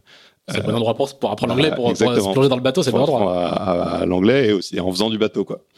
Et du coup, euh, voilà, j'arrive en Angleterre. À l'époque, euh, Booking, Airbnb, tout ça, ça n'existe pas. Donc, euh, je vais, euh, j'attends que l'office du tourisme ouvre à l'office du tourisme de Cause pour récupérer les noms des campings. Quoi. Et donc, je les appelle, j'en trouve un avec à la place, et donc je vais planter ma tente. Et le C'est même, le- bon, le- je- juste, euh, tout à coup, Ouais. je me dis ça pour les gens qui connaissent Ouais. pas forcément. Cause, c'est le, c'est l'équivalent de Lorient ou de- ouais. la Trinité ou de Port-la-Forêt aujourd'hui, quoi. hein. C'était le, c'est la, c'est la Mecque anglaise, anglo-saxonne en tout cas de la, de, de la voile. C'est ça, donc C'est sur une île une île en forme de losange et, euh, et voilà exactement, il y a un bras de mer entre le, en fait entre le, pas le continent du coup, mais le, l'île, quoi. Hmm. entre l'Angleterre et, euh, et l'île White et ça navigue beaucoup euh, dans cette zone. C'est de là d'où part le Fastnet, toutes les courses du Rorke partent de là. Voilà, c'est c'est c'est c'est ouais, c'est vraiment un endroit très dynamique. Et du coup, le soir même, je descends sur les pontons, je rencontre un, un, un anglais, un ancien, un, un retraité, un policier retraité de, de Londres, voilà, euh, un Bobby là, euh, qui m'a encore d'ailleurs envoyé des messages là, alors que Ah ça ouais fait des, des- ça fait plus de 20 ans quoi. Pour, qui a suivi mon Vendée Globe, incroyable. Et du coup, je fais donc une régate du soir, régate du jeudi. On échange nos numéros parce que ça se passe bien, même si je comprends pas trop ce qui, se passe. Euh, j'arrive à voilà les, les et tout, je comprends, mais euh, bref. Et, en fait, je reçois, j'ai un message de lui le lendemain et il me dit, hein, je comprends qu'il y a quelqu'un qui est malade et que euh, il faut que je sois à telle heure au port. Ok, je descends.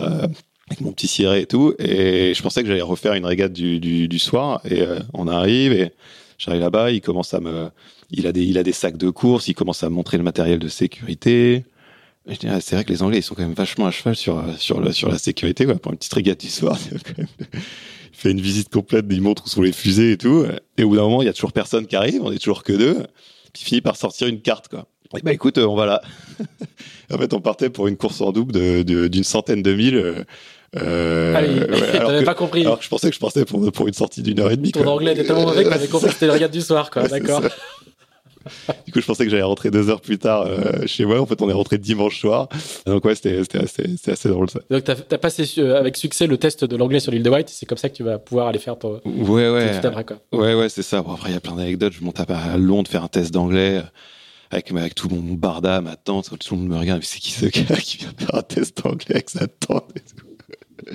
n'importe quoi. Et, euh, et, bref, j'arrive, à, j'arrive à Southampton euh, donc au mois de, euh, à l'université au mois d'octobre. Et là, enfin, donc je sortais du lycée à peine quoi. Je venais d'avoir mon bac. Et là, j'arrive sur ce campus énorme, 25 000 étudiants, plein de spécialités. c'était vraiment, c'était, c'est un monde. Incroyable quoi. J'ai l'impression d'être dans une dans une série, une série américaine. C'était, il y avait tout quoi sur ce campus, des un coiffeur, des restaurants, des bars enfin un supermarché, enfin c'est une, une, salle de sport incroyable. C'était vraiment euh, moi du haut de mes, de mes petits 18 ans, euh, c'était vraiment euh, c'était c'était assez fort et donc je navigue beaucoup euh, dans du coup les week-ends comme beaucoup de, de Français d'ailleurs. Ça euh, c'est juste en face de l'île de White, hein, c'est la grande ville qui est, est de l'autre côté du bras de mer en question. Hein. C'est ça. Et donc voilà les week-ends c'est ça et la deuxième année, alors je fais ma première sélection pour naviguer sur un bateau qui s'appelle Bear of Britain. donc c'était un phare 52 il y a donc il y a ce team qui est qui est fondé par, enfin qui était financé par un, propriétaire. Euh, et donc je fais cette sélection euh, organisée par des euh, par des, des, des, ex Royal Marine, un truc ultra engagé.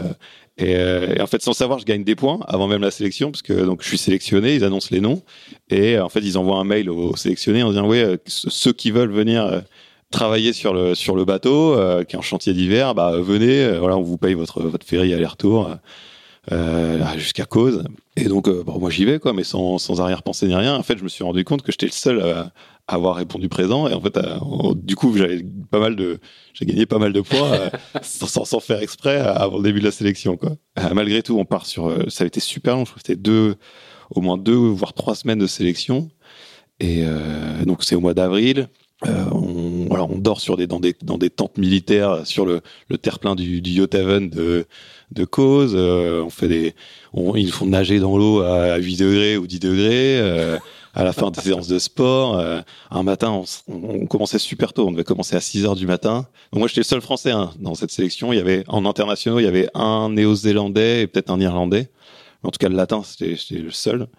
Et donc, un matin, on se lève tous à 6 heures. Hein, et là, on est en randonnion, euh, comme, comme d'hab, quoi. Et là, on dit, bah, commencez à faire des pompes. Ouais, c'était très militaire, quoi. Hein. Ah, c'était ultra militaire. Et là, on commence tous à faire des pompes. Et, ok, super. Et l'instructeur, je sais pas comment l'appeler, on l'appelle l'instructeur. Il nous dit, alors, vous arrêterez de faire des pompes quand il y en aura un qui nous dira pourquoi vous faites des pompes? ah, ok. Ok, ok. Et euh, bah, tout le monde en train de gamberger en faisant des pompes. Euh. En fait, c'est parce qu'il y en avait un qui avait pas pris sa bouteille d'eau pour la séance de sport du matin. Euh, heureusement, quelqu'un a fini par trouver. Mais euh, voilà, c'était assez incroyable. Et je suis pris dans le dans, dans le dans le squad là.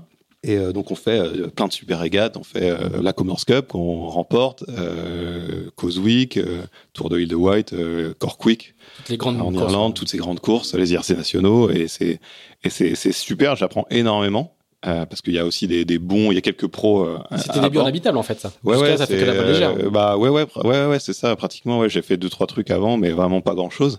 Et là j'apprends voilà je suis à un niveau qui est, qui est élevé euh, de, de, compétition en IRC sur ce phare 52 c'est quand même un gros bateau quoi. Et là j'apprends j'apprends j'apprends beaucoup. Après c'est difficile parce que faut un peu jouer. C'est pas évident parce que en fait il y a plus d'équipiers que de place à bord. Et voilà, c'est que des jeunes de de, de, de, de 18-20 ans, euh, un peu tous un peu motivés, euh, en, qui ont envie de, de, de percer. Voilà, ça, ça joue un peu des, des coudes parce que voilà, quand, on, quand tu fais une bêtise, tu peux vite te faire débarquer. Donc euh, c'était ça, c'était un peu, c'était un peu particulier comme Très original comme, euh, ouais, bah, comme façon de fonctionner sur les équipages. Ouais, ouais c'était un peu, c'était un, ouais, il fallait, il fallait être bon, sinon tu te faisais vite débarquer et les autres n'hésitaient pas à, te, à, enfoncer un peu plus la tête sous l'eau quand tu quand tu faisais une boulette. Donc ouais, c'était c'était un peu. Et, et, pendant, et pendant ces années-là, d'étudiants, là, tu vas tu vas beaucoup naviguer sur avec les avec les Anglais?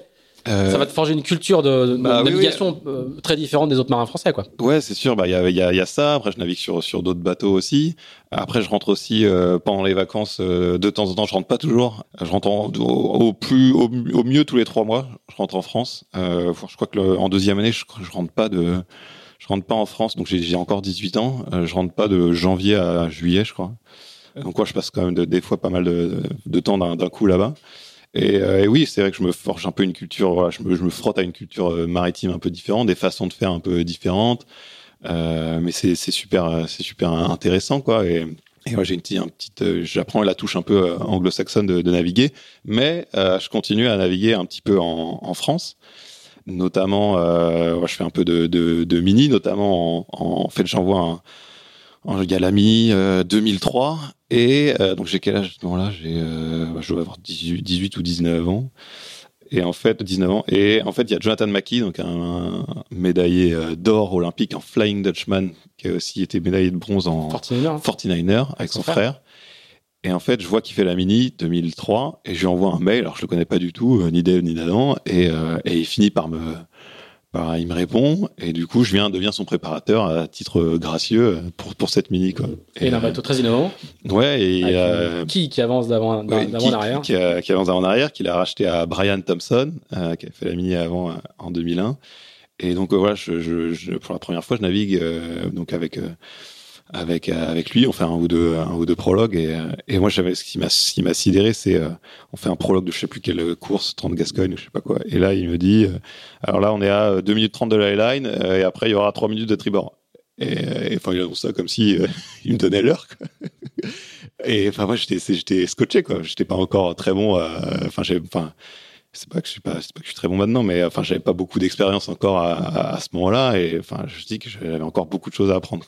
Donc, euh, et ouais, ça m'a, ça c'était une super expérience. Et, et, là, à cette époque-là, c'est quoi euh, tes, tes, tes, projets? Tu te projettes dans quoi? De, la mini justement, bah, ou déjà le Vendée Globe je, pense euh? à, je pense à la, ouais, je pense à la, à la mini, ouais, je pense à la mini. Euh, je fais un peu de Tour de France à la voile, mais de temps en temps aussi un peu de, un peu de mini. Je fais, bah, je fais la, la première fois que je navigue avec Johan Richaume et Antoine Gauthier, c'est sur le Tour de France 2005, je crois. Euh, où euh, Johan, euh, c'est Johan skip un, un, bateau là, et Alpha Laval, et il m'embarque. Donc je fais une semaine avec eux. Et Antoine Gauthier, on, va, on va préciser qui c'est pour, pour nos auditeurs. Hein, c'est le aujourd'hui il est directeur des études, c'est ça son titre ouais, Oui, c'est ça. Chez, Mer Concept, il est dans l'équipe de François depuis assez longtemps et il a fait la même la même fac que, toi. Euh, ouais, il a commencé à l'institut, il est venu faire une une quatrième année, il est venu faire son master à, à l'université. Ouais. Et c'est le neveu d'Alain Gauthier. Et c'est le neveu d'Alain Gauthier. Entre autres, on va pas tout préciser. Et donc euh, voilà, donc la mini me, me, branche et je fais euh, d'ailleurs la, donc je tourne de plus en plus autour de, du, du, circuit mini et je fais la fameuse Transgascogne euh, 2007. Voilà, donc ceux qui ont déjà fait des des, des, euh, comment s'appelle ce truc là le les stages de les, les, euh, les, sessions de sécurité avant les départs des courses. Voilà. Il y a une fameuse photo de Benoît, Benoît Sino, qu'on salue, qui nous écoute, qu'on voilà. salue. Et donc c'était sur cette fameuse. Qui a un euh, tip top et du coup qui a, qui a chaviré, qui, a, qui a le tip top plein d'eau, qui coule pas parce que c'est submersible, mais qui, Est, qui est voilà, aura de l'eau et qui a sorti son spi jaune pour qu'on puisse le repérer et son, et son Et, euh, et, donc c'est la, la, photo qu'on retrouve à chaque fois. Donc c'est cette fameuse euh, Transgascogne 2007 que je fais en double avec. Euh... 8, 8 élitroyages. Ouais, ouais, c'est la folie. Euh, je pense qu'on prend une, galerne. Je crois que c'est le, le, terme technique. Ah, je sais plus. Alors moi, je le, pour le coup, c'est l'époque où moi je fais le circuit mini. On se croise, on se croise beaucoup à, à ce moment-là. Euh, mais effectivement, euh, il y a un phénomène en fond de golf très très particulier parce que la course arrive à Santander. Santander. Voilà. Et donc il y a, je crois qu'il y a 8, 8 abandons. il y a le bateau d'Elodie Ryu qui elle, elle est elle survit à, à, à, son chavirage de manière incroyable. Ouais, Francisco, Francisco Lobato, redresse son bateau qui a chaviré en montant sur la coque en le, en le redressant comme un vulgaire 470. Euh, c'est une, une, course assez mythique dans le monde de la mini de, de l'époque. Ouais. Et donc moi je la fais en double avec euh, Laurence Château en Pogo 2, euh, le, le, le, Pogo que je finis par acheter après en copropriété. 435. Et 435 exactement, nouvelle mémoire. Et, et du coup, et en fait je, je barre moi du, du moment où ça où ça commence à, à monter jusqu'à une d'arrivée. Et en fait, euh... juste une précision, hein, on est on est au mois d'août. Oui. On est en plein été dans Ouais. le golfe de Gascogne Ouais. et vous allez prendre, euh, je sais pas, 40, 45, je 50 sais peu. plus combien on hein, avait, enfin, mais ouais, fort. c'était fort fort quoi. Et donc euh, Laurence, euh, elle se met à l'abri dans le bateau. Moi je suis enfermé dehors. Et en fait je barre, je sais pas comment, combien de d'heures d'affilée, mais en fait je m'éclate quoi. Et et il y a deux trains de vagues. Euh, Il y en a un qui vient un peu d'ouest, un peu du nord-ouest, donc j'arrive à les surfer de temps en temps. Enfin, je, en fait, moi, je m'amuse, quoi. Et en fait, je me rends compte que c'est à ce moment-là que je me rends compte que la tempête, enfin, je trouve ça, j'aime bien, quoi. Et en fait, quand on, arrive à, on est enfin protégé de Santander, je dis bah, hein, c'est déjà presque, je me dis presque, c'est déjà fini, quoi. Par contre, rétrospectivement, je pense qu'on a failli deux fois faire euh, faire le- enfin faire le tour, quoi, faire partir en tonneau, parce que deux fois on part. En fait, je suis un peu, un peu engagé sur mes surfs, et deux fois, en fait, on part en, en travers, quoi. Et là, heureusement, le bordé n'a jamais, euh, n'a jamais croché. Mais parce que je pense que si ça crochait, on, on, on faisait, le, on faisait la, on faisait la toupie, enfin, on faisait, le- on faisait les tonneaux comme, euh, comme tout le monde. Mais, mais ouais, c'était, euh, c'est, c'est, en fait, je me suis, je- en fait, j'étais vraiment dans mon, dans mon élément, dans mon truc, et j'ai vraiment beaucoup, beaucoup aimé ça. Et d'ailleurs, Vous gagnez, hein on gagne la, on gagne la course, et à l'arrivée, en fait, j'ouvre le capot à la fin, et là, je crois que j'avais mal refermé un sac. Et en fait, il y avait la fluorescine qui, qui avait pété dans le bateau. Il y Ah avait oui. pas mal d'eau dans le bateau. Il devait y avoir 10 cm d'eau dans le bateau parce que c'était un peu la guerre quand même. Et là, j'ouvre, j'allume ma frontale. Et là, je vois le, Laurence et, et en fait, dans un bain fluo.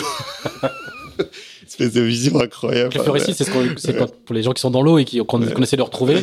On la porte sur soi en général et on la, on la met dans l'eau pour éclairer l'eau autour, quoi, hein, pour, pour simplifier. Et ouais, le bateau était, ouais, c'était, c'était, enfin, fluo dans le bateau. Enfin, une vision assez bizarre, assez incroyable. Enfin, bref, c'était des bons souvenirs. Et, et du coup, c'est- donc là, c'est un peu pour toi, c'est le début des Alimini.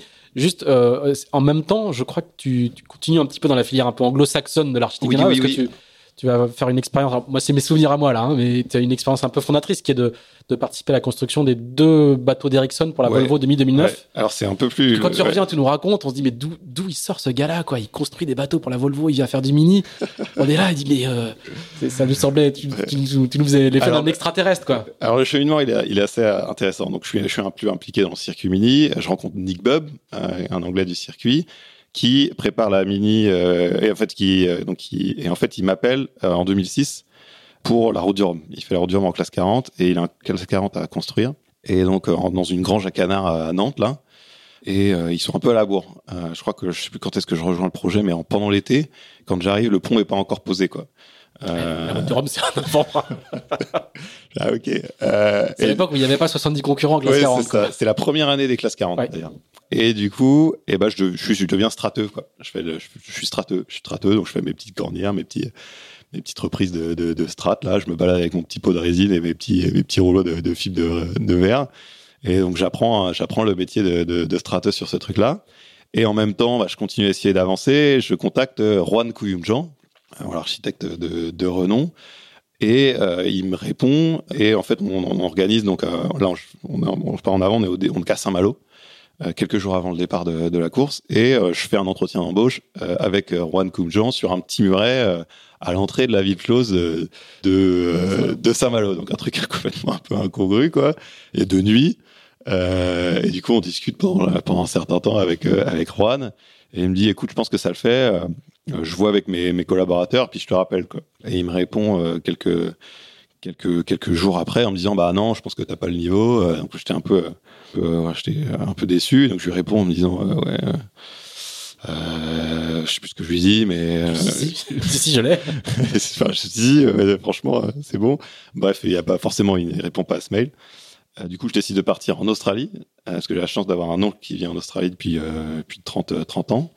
Euh, donc, je vais faire un peu de bateau en Australie, un peu comme j'ai fait en Angleterre à l'époque. Et là, euh, un jour, j'ai un coup de fil de Tanguy de la Motte, qui est en train de construire un classe 40 à CMI, en Thaïlande, chez, euh, donc chez CMI, qui est, qui est un chantier qui, est, qui était repris par euh, Andy euh, Pom Green, le fils d'Andy Green, de- du fameux Green Marine euh, anglais. Et donc, je fais un entretien euh, d'embauche. Il cherchait un project manager. De Tanguy de la Motte, Oui, aussi. ouais. si vous voulez toutes les histoires. Et donc, euh, voilà, il me dit qu'il cherche un project manager euh, chez CMI euh, en Thaïlande. Donc, je suis en Australie à ce moment-là, je suis à Sydney. Et donc on fait un entretien en visio, comme quoi c'est pas nouveau la, la, visio quoi. à l'époque c'était pionnier. Voilà, on est ouais, on est en 2000 euh, on est en 2000 bah 2000 2006 ouais. Non 2000, 2007.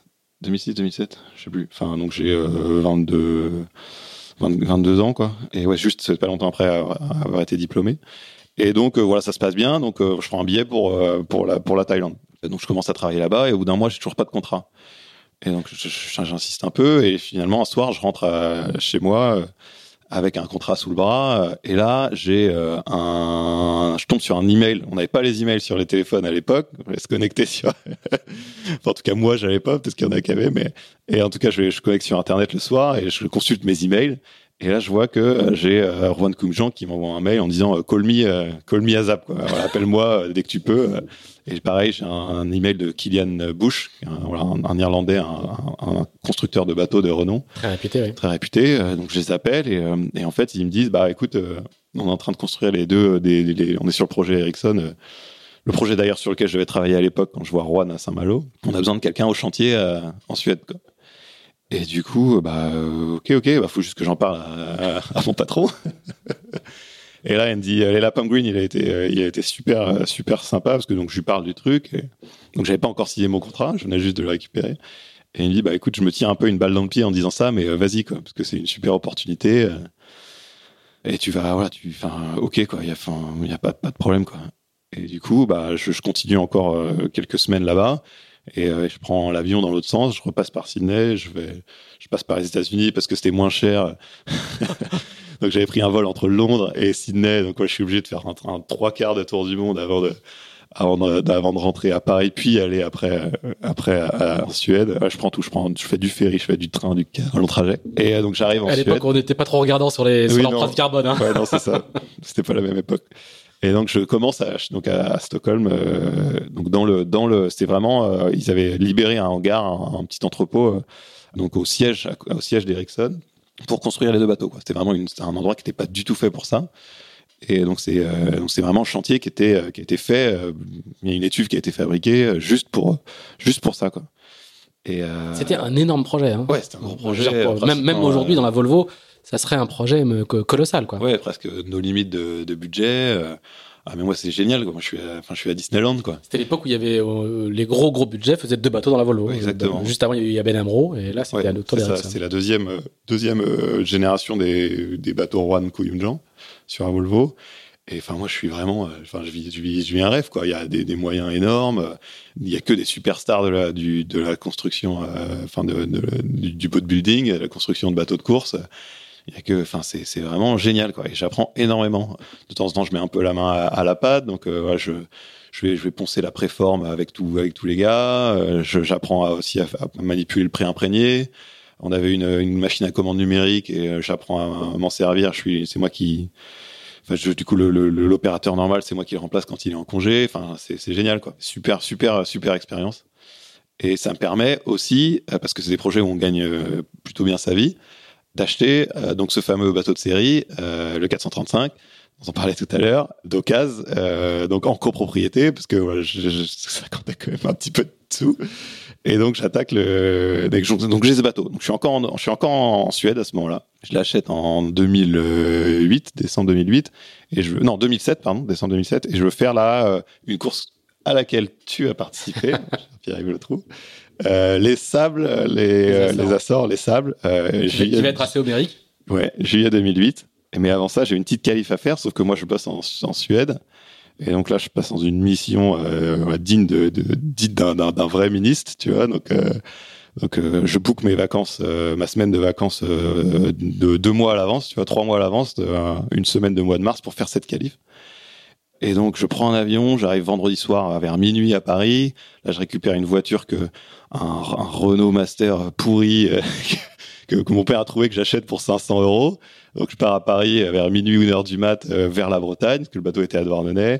Je m'arrête, je dors dans l'arrière du, du de, la voiture, je sais plus sur quelle aire d'autoroute. Euh, je reprends la route après un peu de sommeil. Je vais faire mes courses à Lorient. Je sais pas, je vais récupérer des trucs à Lorient, j'imagine que je fais des courses au supermarché de Lorient J'arrive à Douarnenez et je pars le, dès le lendemain pour cette qualif. Et incroyable, chance incroyable, fenêtre météo euh, de rêve, alors que les dépressions s'enchaînaient depuis euh, des Au mois. mois de mars, quoi. Au mois de mars. Il faut rappeler euh, que la qualif en question, euh, c'est un truc assez engagé, hein, surtout quand, on est, quand on débute dans le, dans, dans, dans le large. hein. On part de, de, de vous voulez sur la côte atlantique, on va virer un, un- à l'époque c'est un bateau phare à l'entrée de la mer, euh, à l'entrée du canal Saint-Georges, le, le bras de mer qui sépare l'Irlande de- du Pays de Galles et de la Grande-Bretagne. On redescend jusqu'au pont de l'île de Ré, on Ouais, passe sous le passe pont, sous le pont. et on revient au point de départ. C'est 1000 ouais. milles, C'est ça. et bon, euh, ceux qui l'ont fait savent. Ouais, voilà, 1000 milles au mois de mars, euh, ouais, c'était un peu engagé. J'ai mon pilote qui tombait à moitié en rade. Je, je fais du brouillard quand je redescends de- d'Irlande là, euh, dans la Manche. Je suis obligé, j'en peux plus. Je suis au portant, je suis obligé d'affaler les voiles. Je dors. Donc il y a pas l'AIS à l'époque.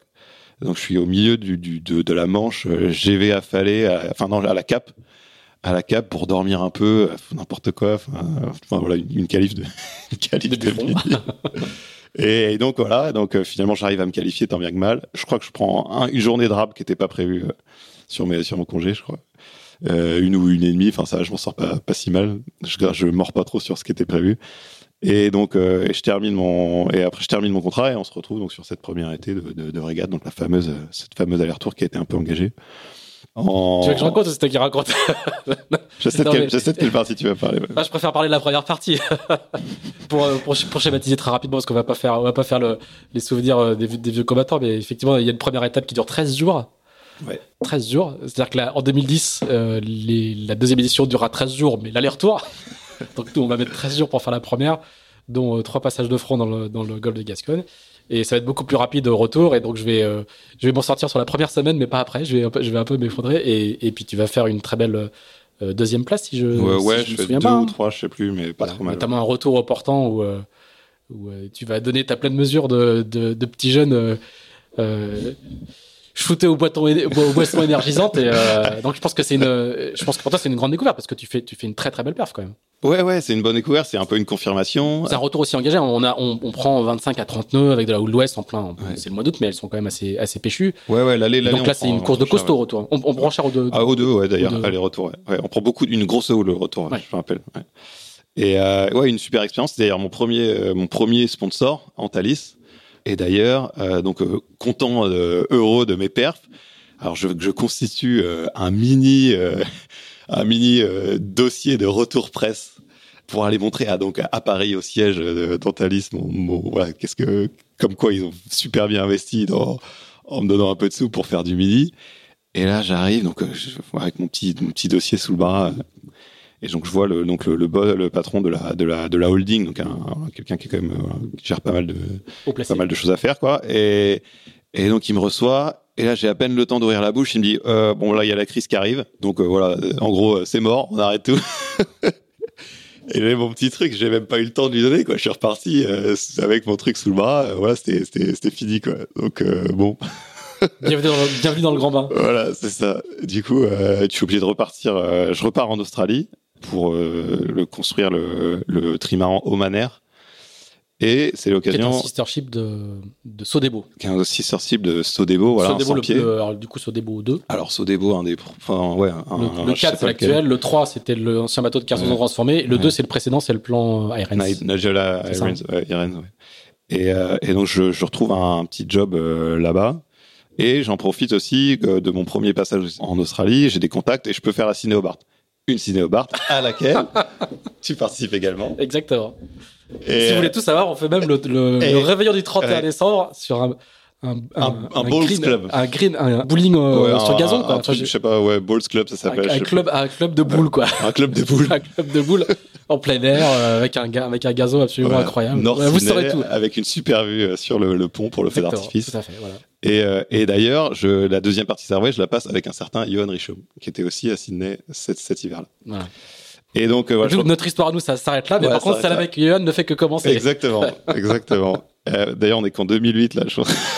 Bah, non, mais on- on- on- ça va, ça va. J'ai de la bande, t'inquiète pas. nickel, nickel. Et du coup, euh, donc voilà, je finis par, je fais donc ce petit projet pour gagner un peu de sous. Forcément, j'ai comme idée de faire la mini euh, 2009, c'est mon objectif. Et je rentre d'Australie au mois de fin mai. Et donc, je refais une petite pige avec Yves Leblévec, qui est en train de construire euh, actual multi 50 avec Guillaume Verdier. donc j'ai signé quelques pièces pour le pour pour le bateau et c'est aussi la première fois que je rencontre Guillaume qui est l'architecte d'Apivia, mon bateau actuel. Et donc là, la mini arrive, je fais la mini, ça se passe ça se passe bien parce que je gagne la, la, la deuxième étape. Euh, tu fais deuxième au général Je fais deuxième au général. En bateau de série En bateau de série. En proto, c'est un, certain, Thomas Ryan, euh, qui remporte. Il y a aussi Xavier Macaire qui est en série cette année-là. Qui finit euh, juste derrière toi. Qui finit euh, troisième, je crois. Euh, parce qu'il y a Francisco, c'est Francisco Lobato qui gagne en, en série. Et le quatrième est un certain. Quatrième est un certain. en quel en quel bateau? En, bateau de série. En bateau de série? Euh, bah, c'est un, c'est un, oh, qui le quatrième? C'est Giancarlo Pedote. Ah oui, Giancarlo Pedote. Ouais. Oui, c'est vrai. Vous vous retrouvez, pour certains d'entre vous, vous vous retrouvez sur le Vendée Globe. Et il y a aussi Stéphane Raison en bateau. Oui, c'est en, en, en, proto. Proto ouais. ouais, ouais. Donc une, une super expérience. Euh, cette mini et en fait je suis un peu à la charnière euh, ok je fais un peu d'architecture ok je fais un peu de un peu de, de, de bateau, mais bon, je sens qu'il y a un moment donné, il faut trancher quoi. Pour être bon, euh, vraiment bon dans, dans, je sens que pour être vraiment au top, il faut, il faut décider quoi. Mais, mais tu veux déjà être, euh, en, en, fait, euh, t'as un projet de, de, de, carrière, tu as un objectif bah, en précis fait, c'est un peu là où, en fait, là, j'avance un peu voilà, au gré des, des opportunités. Euh... Parce que non seulement tu es entre le, entre le monde de la technique et de la fabrication et du oui. design et le monde de, des coureurs, ouais. mais tu es aussi entre le monde anglo-saxon oui. et le monde français. C'est-à-dire qu'entre entre le monde de la Volvo, en gros, pour faire simple, ou de, des bodybuilders australiens et le monde des ministres, y a, on peut pas faire plus grand écart possible. Quoi. Ah non, c'est vrai, ouais, c'est vrai que ouais, je suis un peu... Un, un peu, vrai euh, croisement de culture. Euh... Et donc je sens que voilà, c'est un peu... Voilà, j'ai 24 ans... Euh, euh, 24 ou 25, euh, je sais plus. Euh, et, euh, et, donc c'est le moment un peu où faut, où je sens qu'il faut, enfin il faut décider quoi. Je peux plus, c'est compliqué de continuer à tout faire comme ça indéfiniment. Et euh, en fait, je suis en contact avec. Euh, il y a un projet à l'époque, il y a un projet brésilien qui, est en train de se monter sur la Volvo. On propose d'être numéro 2 sur le suivi de construction, alors que je suis tout, tout, tout minot. on parle, et Kylian Bush qui me parle de, de, de, de Coupe de l'América de l'autre côté. Enfin, je sens que voilà, c'est un peu, euh, c'est un peu, j'arrive un peu au carrefour quoi. Et au moment, il va falloir, il va falloir décider quoi. Et, euh, et en fait, je décide de, bah, de, de, de, mettre tout ça de côté et de me lancer euh, dans le bateau parce que la mini, ça m'a, ça m'a plu, c'était vraiment la confirmation. Et, et, donc, je me mets en quête de trouver des sous pour le, pour la route du Rhum. J'en trouve pas. mais la route du Rhum 2010, donc, hein, en, mais en, en, classe 40. Hein. En classe 40, ouais. Mais je rencontre Anne Lebourg, qui était la dire euh, comme euh, de, de Briter, qui est le sponsor d'Armel à l'époque. Armel Lecléache. Armel Lecléache, pardon. qui, et en fait, ils ont besoin de quelqu'un chez eux pour, pour modifier, potentiellement modifier Briter pour le Vendée 2012. Ouais, c'est ça. Et donc, je fais une entretien d'embauche. C'est la première fois que, que je mets les pieds par la forêt. Je fais un entretien d'embauche devant euh, Armel, euh, son frère Gaël Lecléache, euh, Aurélie Lecléache, la femme d'Armel. Le clan. le clan, c'est très, très familial chez, chez Briter. Et donc, il, il, me, il m'embauche. Et donc, voilà, c'est un peu mon arrivée à, mon arrivée à Port-Laf, c'est, c'est à ce moment-là. Et donc je navigue, donc je suis, je suis au BE, euh, mais je navigue un petit peu avec Armel, je l'accompagne sur les sur sur ses navigations en faux solo. Euh, je fais, je fais la, on fait le, trophée SNSM avec et là, lui. Le Vendée Globe, il est dans un coin de ta tête déjà ou? Ouais, la première fois que j'y pense, c'est euh, bah c'est justement Kylian Bush qui m'y a fait penser en m'envoyant un mail euh, quand j'ai annoncé euh, la construction d'Apivia que en fait c'est un truc dont on parlait euh, quand j'étais chez Ericsson. Donc euh, c'était voilà, c'était un peu dix ans quoi. Donc ça, en fait, je pense que c'est vraiment là le moment où j'ai commencé vraiment à, à me projeter là-dedans. C'était, bah, c'était pendant le, pendant la, je me voyais en fait quand, à l'époque, je me voyais construire un, un bateau euh, avec, mmh. avec, euh, avec Kylian, euh, un niveau avec Kylian. Euh, mais bon, je savais que j'avais encore 10 000 étapes, mais, voilà. Donc je pense que la première fois que j'y ai pensé, c'était, à ce moment-là. Et donc voilà. Donc après, je sens que, par contre, j'ai encore beaucoup de travail. Enfin, en tout cas, le, projet véritaire finalement s'arrête, donc euh, pas de modification du, bateau. Et, en fait, un beau jour, je reçois un mail d'un chef d'entreprise de, de Lannion, de Keopsis, euh, qui me dit il, il a envie de faire du sponsoring voile. Parce qu'en fait, sur la mini, euh, je, mon bateau s'appelait euh, Cherche Sponsor. Euh, en fait, j'avais négocié un découvert avec ma banque en fait pour financer, en disant que j'allais revendre le bateau après. Donc, euh, je crois que je suis allé jusqu'à moins 25 000 euros euh, pour financer la, la, mini en plus des fonds que, qui me restaient. Et du coup, bah, bon, bah, j'avais pas de sponsor sur la mini, et donc je m'appelais Cherche Sponsor, même je crois que c'est le nom complet. Et euh, voilà, super nom. bah, ça a marché. ça a marché parce que je reçois ce mail. Euh, voilà, j'ai envie de faire du, du sponsoring, euh, mais il savait pas euh, voilà quel quel support rien. Et donc je vais le voir, on se rend compte, ça se passe bien. D'ailleurs, je crois que j'arrive une heure en retard au premier rendez-vous parce que je trouve Bien. pas. ça commence genre c'est super mal.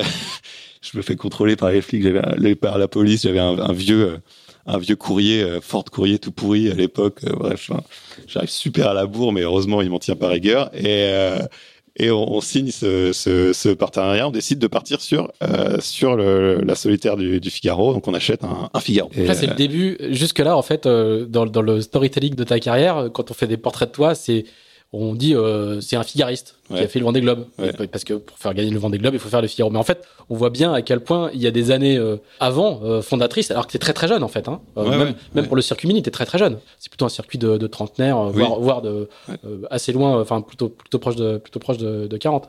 Mais on sent bien aussi que ces années-là ont été assez assez fondatrices dans ton goût pour le large.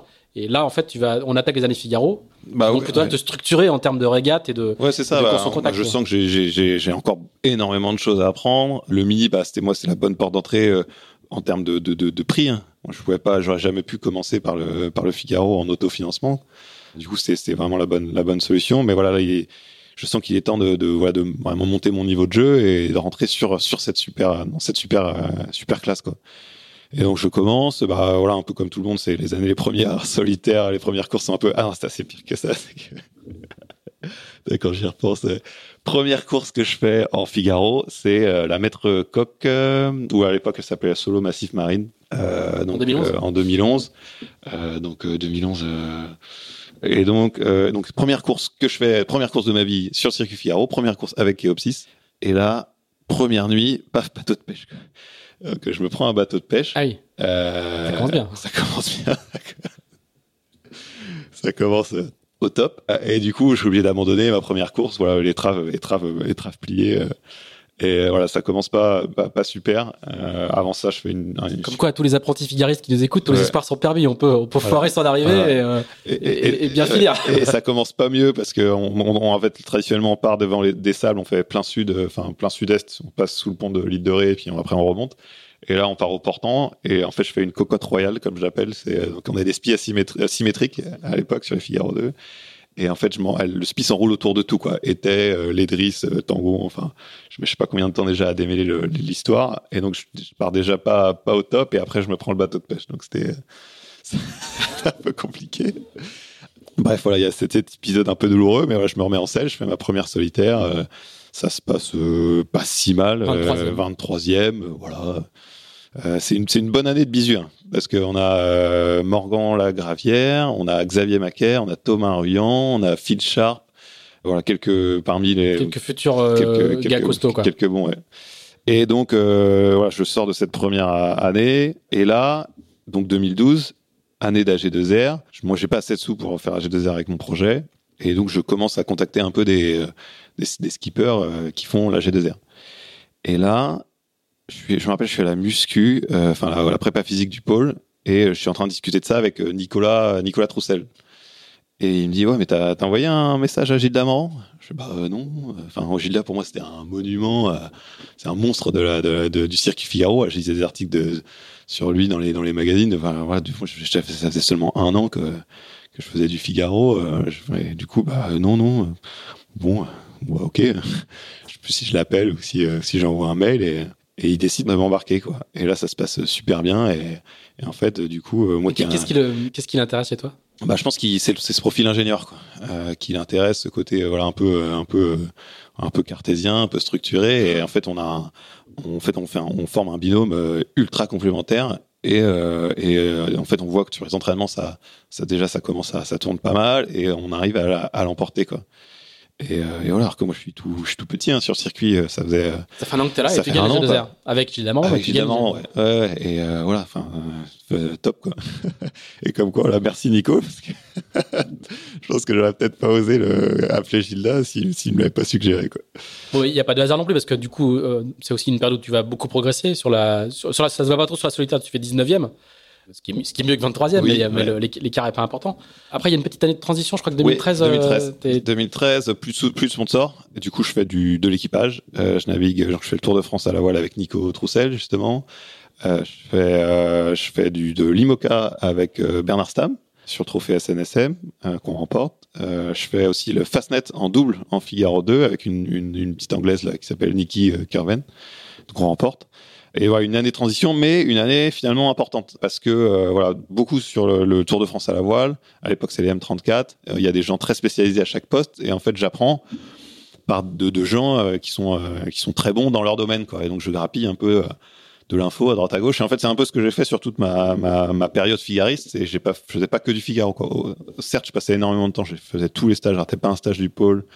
Je naviguais souvent le week-end. Enfin, je naviguais à fond. Je bossais sur, je bricolais sur le bateau j'investissais énormément de temps sur le Figaro, mais euh, j'essayais aussi de de naviguer sur d'autres supports, être un peu multi-support, parce que je me rendais compte que euh, il y avait toujours des, des, des, infos, des trucs à prendre, euh, de l'expérience qui pouvaient me servir en Figaro à droite à gauche, quoi. Donc voilà, ça c'était vrai toutes mes toutes mes années, toutes mes années Figaro. c'est très rationnel comme comportement.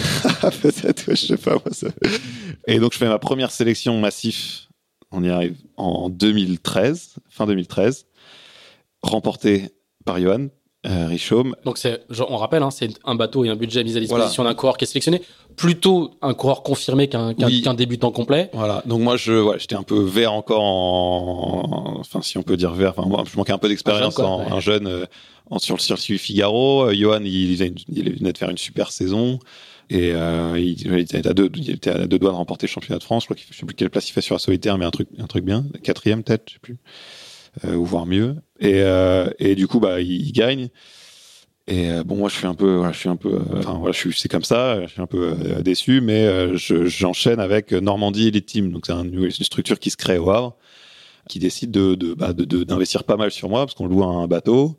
Euh, j'ai un petit budget, certes c'est un petit budget, mais c'est un budget tout de même qui me permet de participer au championnat de France, au championnat de Elite de course à l'argent solitaire 2014. Et, euh, et alors j'arrive remonter comme une comme une pendule, euh, fort de, de, de cette année de transition aussi. T'as appris plein de choses. J'ai appris plein de choses. Et là, euh, bah, la saison se passe euh, super bien puisque je fais podium à, je fais mon premier podium de, de solitaire. Donc pour ma troisième participation à la solitaire, je termine troisième c'est Jérémy et, euh, Quentin Oro qui font un et deux, Jérémy Bayou. Et je fais donc je remporte ce fameux euh, championnat de France euh, élite de course au large. Là, voilà, la progression, elle est justement une année, une année sans Figaro, où tu passes du temps à apprendre autre chose, et là, l'explosion, quoi. Ouais. après, un vrai bénéfice. Après, c'est un peu tout qui se met en place, Parce que sur ma deuxième année, ma deuxième, ma deuxième solitaire, je vois qu'il y a des petits soubresauts, quoi. Des fois, je suis bien, mais je finis par m'écrouler. Mais tu vois, je, sens que voilà, le truc c'est se mettre en, train de se mettre un petit peu en place dans, ma tête là. Et en fait sur la, voilà ma troisième participation, voilà c'est c'est la bonne on va dire. Et, voilà ça se passe ça se passe ça se passe bien. Et et je, justement j'essaye de me détacher un peu de, mon côté euh, voilà cartésien mon héritage un peu ingénieur là de d'essayer de tout contrôler tout décider. Et, je refais un peu je renavigue un peu au, au feeling comme comme comme d'ailleurs je faisais quand j'étais quand j'étais plus jeune quoi comme on a tous on a tous commencé comme ça et je remets un petit peu de feeling et j'arrive à trouver un, un équilibre qui a pas trop mal qui a l'air de plutôt plutôt bien fonctionner quoi c'est le moins qu'on puisse dire parce qu'il va y avoir un enchaînement euh, assez inédit d'ailleurs, hein, euh, je crois, bah, de, ouais, de, bah, ouais. de, podium. Alors, malheureusement jamais jusqu'à sur la plus haute marche, non. mais tu vas faire un enchaînement. Donc je ne pas, pas me tromper. Hein, 2014 c'est troisième, 2015 deuxième, 2016 deuxième, 2017 troisième, 2018 troisième. Voilà, cinq ah. ans d'affilée. Ouais.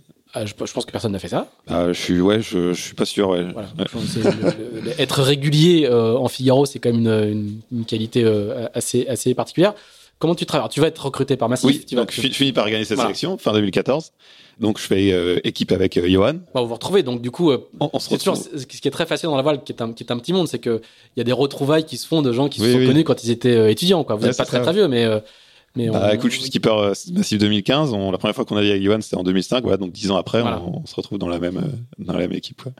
Comment, le, le, sans, sans, rentrer dans le détail de chacune de, des, des, épreuves, hein, ouais. euh, com comment tu traverses toutes ces années-là, justement, où tu où as cette, cette régularité au, au plus haut niveau? Qu'est-ce que tu penses avoir trouvé pour que pour que pour, pour justement arriver à rester euh, aussi haut, quoi? Bah Déjà, il y a une autre belle rencontre. C'est la rencontre avec euh, Yann Eliès, en fait, à chaque fois, j'ai l'impression que ma, progression, voilà, on parle beaucoup de mon côté cartésien et tout, mais en fait, c'est beaucoup euh, lié aux gens que je rencontre, quoi, et de, de l'inspiration, de, de l'expérience que j'ai gagnée avec ces gens-là. Donc, ça commence, euh, ça commence euh, très tôt, euh, que ce soit mon entraîneur de, de 401, euh, Cédric Château, euh, Jonathan Maki, euh, Gilles Morvan. après, donc, il y a Yann Eliès et il y en a encore plein d'autres à, à, suivre. Et donc Yann, euh, Yann, euh, en fait, on fait du troc en première année, on s'échange. Moi, je maîtrise bien Adrena, Lui, il maîtrise, euh, lui un petit peu moins. Lui, il maîtrise super bien son Figaro, moi un petit peu moins. Et donc, on échange un peu des, des petits trucs. Et le courant passe bien. Et, et, donc, je fais déjà, je fais son routage à terre pour la route du Rhum 2014. Euh, donc juste euh, voilà juste après qui, court en mode hein, c'est ça qui hein court en mode, en mode et en fait on fait des naves sur, en, sur pas près, sur pas près quoi on fait des naves en double d'ailleurs euh, en faux solo avant et d'ailleurs il y a une nave où on a failli se mettre sur le toit euh. Qui est assez commun en mode à l'époque hein, c'est terrible hein, en plus le Patrick connaissait la route parce qu'il avait déjà cabané Ouais. avant avec avec Roland Jean-Pierre et Roland Jourdain et en fait on fait une nave il y a 25 nœuds euh, il y a 25 nœuds de vent, c'est un peu engagé, on est face aux vagues, là on fait un peu le saut, euh, c'est un peu tremplin à chaque vague, et en fait on a des problèmes de GPS.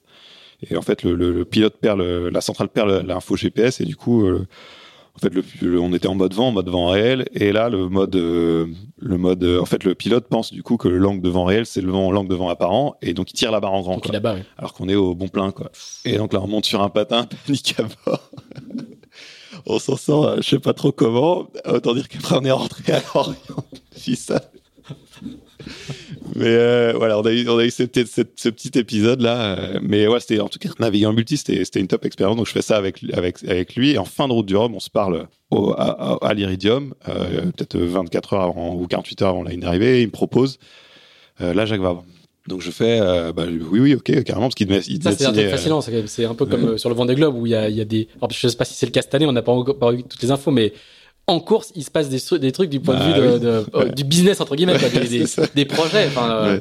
euh, Kali racontait à quel point il avait, il avait travaillé sur ses budgets pour pouvoir euh, changer de bateau. On, on sent, on sent que euh, en course, il n'y a pas que de la course, quoi. Et donc là, deux jours. Alors, il est en mode 70. Il y a deux jours avant l'arrivée Ouais, au ouais. téléphone, d'accord. Ouais, on fait un petit échange voilà, hors routage, quoi. Et moi, je venais de passer dix jours enfermé donc avec Christian euh, Dumas dans une maison à, à, la- à le router. Et donc là, on, on se parle vraiment euh, pas longtemps avant l'arrivée. Il me dit, bah écoute, euh, tu, sais que je suis pas avec Eguiner sur le Vendée. Il y a la Jaguar l'année prochaine. Est-ce que ça te dit de faire le- la Jaguar avec moi? Je, euh, bah, Oui, oui. je crois que j'ai même pas fait le coup de. Attends, je consulte mon agenda. Je vais réfléchir. je te fais un retour euh, dans deux jours. Ouais, c'est ça. Non, je crois que j'ai dit euh, ouais, banco direct, quoi, sans réfléchir. Et, euh, et du coup, voilà, c'est aussi une autre expérience dans que moi j'apprends énormément à ses côtés. euh. donc il y a cette Et là, il première propose année. ça euh, donc au, au début de la série de podium. Hein. Euh, Il, il a, il a pas, il a pas attendu que fa- oui, t'en fasses que J'en avais- avais un seul, ouais. T'en avais un seul. ouais, j'en avais un seul et je venais d'être champion de France, quoi. Et donc Bon. déjà, pas mal. Hein. déjà j'avais pas encore commencé ma saison, euh, ma première course euh, avec skipper massif. Que je, faut déjà que je leur demande si je peux, euh, bah, euh, faire une pige quoi, ailleurs.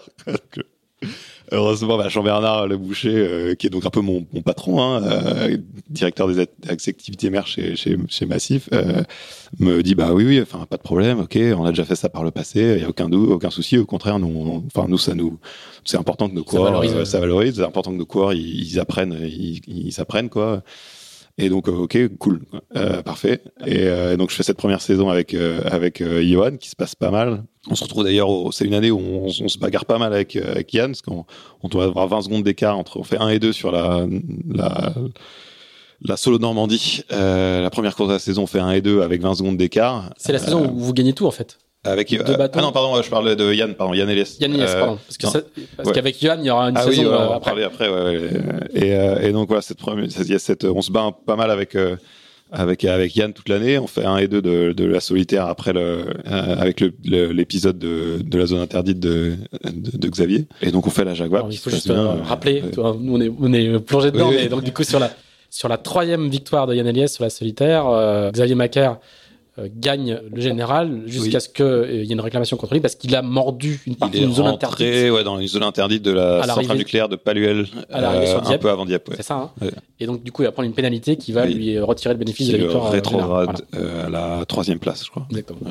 Et donc euh, voilà, et donc on fait un et deux de cette cette solitaire après après cet, cet événement et donc voilà on fait on, on- et après on part sur la Jaguar mais ça voilà ça on fait une super équipe sur la Jaguar bon c'est la première année des foilers il y a pas mal de casse euh, chez les foilers donc on bénéficie aussi un peu de ça parce qu'on était sur un bateau euh, à dérive dérive. l'ancien c'était l'ancien Safran de Marc Guillemot et mais voilà on Pour l'anecdote. Et aujourd'hui le MSCSF qui est arrivé euh, hier Exactement. euh, du Vendée Globe d'Isabelle, voilà, qui a- bien changé depuis qui a bien changé depuis. tout à fait. Et, euh, et voilà, on fait un, une su- super équipe, ça, ça fonctionne super bien. On sort en tête de la première dépression. Là, on part plein ouest, fait retour d'une dépression. On passe au ras du centre. On, on sort en tête avec 100 000 d'avance. Enfin, ça se passe vraiment super avec avec Yann. Et donc j'apprends encore une fois énormément à, ses côtés et du coup j'arrive plus motivé que jamais, enfin toujours aussi motivé sur le circuit Figaro l'année prochaine. En fait, moi, l'arrivée chez Skipper Massif, je l'ai pas vécu du tout comme une fin en soi, comme une finalité. Je l'ai vraiment vécu comme euh, comme le, tremplin où euh, bah, enfin, enfin, il fallait continuer où j'avais vraiment envie de continuer à me donner, vraiment j'avais enfin, enfin en fait des, moyens à la hauteur de mes ambitions et j'ai pas question que je passe à côté. Donc euh, j'ai, je me suis vraiment impliqué à fond dans, dans le projet, j'ai tout donné pour, bah, pour bah pour saisir l'occasion quoi je voulais pas passer à côté de ça parce que ça voilà on n'en a pas 10 000 des, des, des, des, occasions comme ça on peut vraiment se concentrer sur sur sur le sportif quoi donc euh, donc j'arrive en 2000 en 2016 et là on fait euh, bah, la meilleure année de loin euh, de toute l'histoire de, de skipper massif euh, avec Ivan Richaud. Donc les deux bateaux massifs. les deux bateaux massifs, on fait un et deux. Vous gagnez toutes les courses en fait. Voilà, on fait un et deux sur toutes les courses, quoi, soit soit lui, soit moi. Et en fait non, en fait on commence pas super bien parce qu'on démat sur la G2R.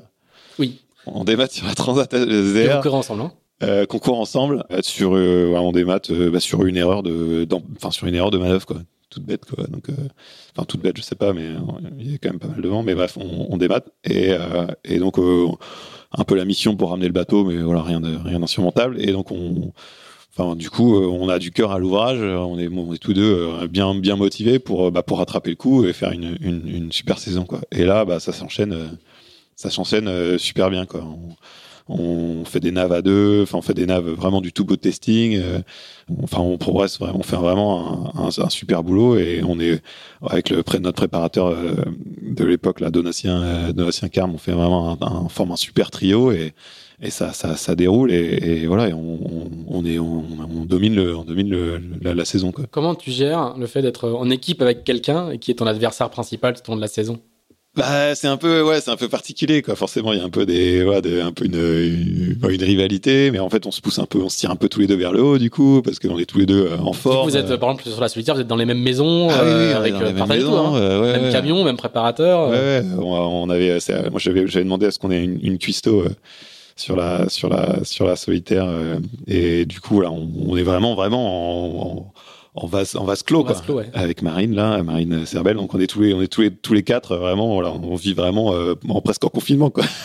Confinement avant l'heure. Avant l'heure. Et, euh, et donc ouais jusqu'au jusqu'au bout quoi parce qu'on est dans même à La Rochelle là avant la petite dernière étape de 24 heures où, où, où moi je perds à, la première place à 5 minutes euh, et quelques. Bon ouais on est dans la on est dans la même maison on mange ensemble c'est particulier. Ouais. C'est la première fois où il y a un format. Donc la, la, la, troisième étape arrive à La Rochelle, et la quatrième oui. consiste en une boucle. Voilà. Qui est le tour de l'île de Ré, à peu de choses près. Euh, euh, ouais, non. Euh. L'île de Ré. Voilà, c'est ouais, c'est ça. Euh, et donc le, Yann l'emporte pour, pour, pour 5 minutes et donc la ouais. veille la, la veille de, de, du grand final vous êtes encore ensemble quoi. bah ouais ouais ouais après c'est vrai que c'est c'est en fait on, on venait d'arriver la veille on repartait le lendemain ou c'était un peu c'était un peu à flux tendu là mais oui on est dans la même maison on mange ensemble euh, ouais, c'est, c'est, c'est, c'est particulier, quoi. Moi, je, je, on est chacun dans notre chambre à bosser notre météo, euh, à deux mètres d'écart, mais on se dit rien. Enfin, tu vois, c'est, c'est, une ambiance euh, spéciale, quoi. Mais ça, se passe, mais ça se passe bien quand même. Il y a pas de. Ouais, ça se passe bien. Il y a une, il y y a une super ambiance dans, dans, dans l'équipe. euh. Tu vérifies pas ce qu'il met dans ton café sans cause dans, ah, non, dans, ah, ton non, thé ah, le matin. Ah, tu vois, le, ah non, tu vois, je me suis pas du tout posé la question. Tu vois. Mais euh, et, euh, et, voilà. Enfin, en tout cas, on, je pense qu'on s'est vraiment bien tiré vers le haut. On a, on a un peu adapté. En fait, chaque chaque tipeur adapte un peu le programme, un peu à à sa sauce, qu'on a un certain, certain euh, degré d'autonomie. Et, et, donc voilà, on a arrangé un peu le, le, le fonctionnement un peu comme on, comme on l'entendait, comme on le souhaitait, comme ça nous allait. Et, et voilà, ça, ça, ça a super bien marché. Donc tu vis ton, aussi ton premier Vendée Globe de près euh, avec, euh, avec l'expérience avec Yann, parce que tu vas l'accompagner aussi dans oui. la préparation du Vendée. Ouais tu découvres la course qu'est-ce que ouais je suis, son, je, suis, je suis le remplaçant d'Yann on fait euh, donc les entraînements je suis sur les entraînements avec lui c'est moi qui fais ses polaires c'est moi qui fais ses, ses, ses tableaux de, de choix de vol là c'est select je suis à, à l'époque il y avait des briefings en physique donc j'assiste à j'assiste à tous les briefings avec lui euh, voilà, du premier au dernier au sable. Bah ouais en fait le, le, le c'est moi qui barre le bateau euh, dans le chenal pour sortir du, du, du chenal pour le départ. C'est même moi je crois que je crois que je, je crois que je dois être le dernier à sauter à l'eau avant qu'ils prennent le départ à 4 minutes 30. D'ailleurs, ça a filé quelques, donné quelques cheveux blancs à, à, à Erwan Steps, directeur, directeur qui sautait sur son Zodiac en regardant sa montre, que j'étais encore à bord à 30 secondes du départ. Mais bon, ça s'est bien passé. Euh, C'est presque une répétition générale pour toi, quoi. Ouais, c'est ça, c'est ça. Tu le vis comme ça Sans le savoir que j'allais, j'allais en être, quoi. Oui, tu le vis pas, tu le vis pas comme ça, mais de fait, ça fait ça. quoi. Si, si, enfin, bah, si, j'avais vraiment envie d'y être. Là, je, que je sentais que je, je commençais à être légitime, que je commençais à, avoir le niveau pour, pour, pour y prétendre. Donc, euh, oui, je, le- je le vis en, en me disant que peut-être, enfin, que j'espère, en tout cas, je me dis que j'ai, que j'espère que ça sera moi la, la, la prochaine fois, quoi. Mais oui, enfin, je le vois de cet œil-là, en tout cas, quoi. Il va y avoir encore avoir deux solitaires, Oui. toujours euh, sous les couleurs massifs. Donc ton, ton contrat est prolongé de une fois, non ça? Euh, deux, deux fois. Deux fois. Euh, en fait, c'est deux ans avec une troisième année en option, et donc moi j'ai la troisième année, et exceptionnellement j'ai une quatrième, donc l'année 2018. Voilà. Et donc tu vas, tu vas encore faire deux fois troisième. Est-ce que est-ce qu'il y a une frustration de jamais avoir gagné la solitaire? Tu, Je pense que tu as encore le temps de le, de le faire, mais est-ce que du coup, euh, Ah bah oui, ce qu'on oui, voit euh, sur les ouais. chiffres, c'est un- c'est une perf exceptionnelle dans la régularité, mais ce qu'on peut voir aussi, c'est le fait que tu n'as jamais réussi à décrocher la première. Est-ce que Ah oui, bah, c'est tu as une que- explication? Est-ce que tu as une En fait, sûr je me, en fait, je me rappelle à peu près bord par bord de toutes les, les solitaires auxquels j'ai participé. Et en fait, je sais très bien. euh, autant la première, euh, mon premier podium, euh, ouais, je pense que je pense que je pouvais pas la gagner. Euh, autant celle d'après, euh, les, les suivantes, je pense que j'avais le, le- le- enfin, c'était possible. Et en fait, je sais, je sais quelles sont les erreurs qui me, qui me potentiellement me coûtent la, coûtent la solitaire. ouais.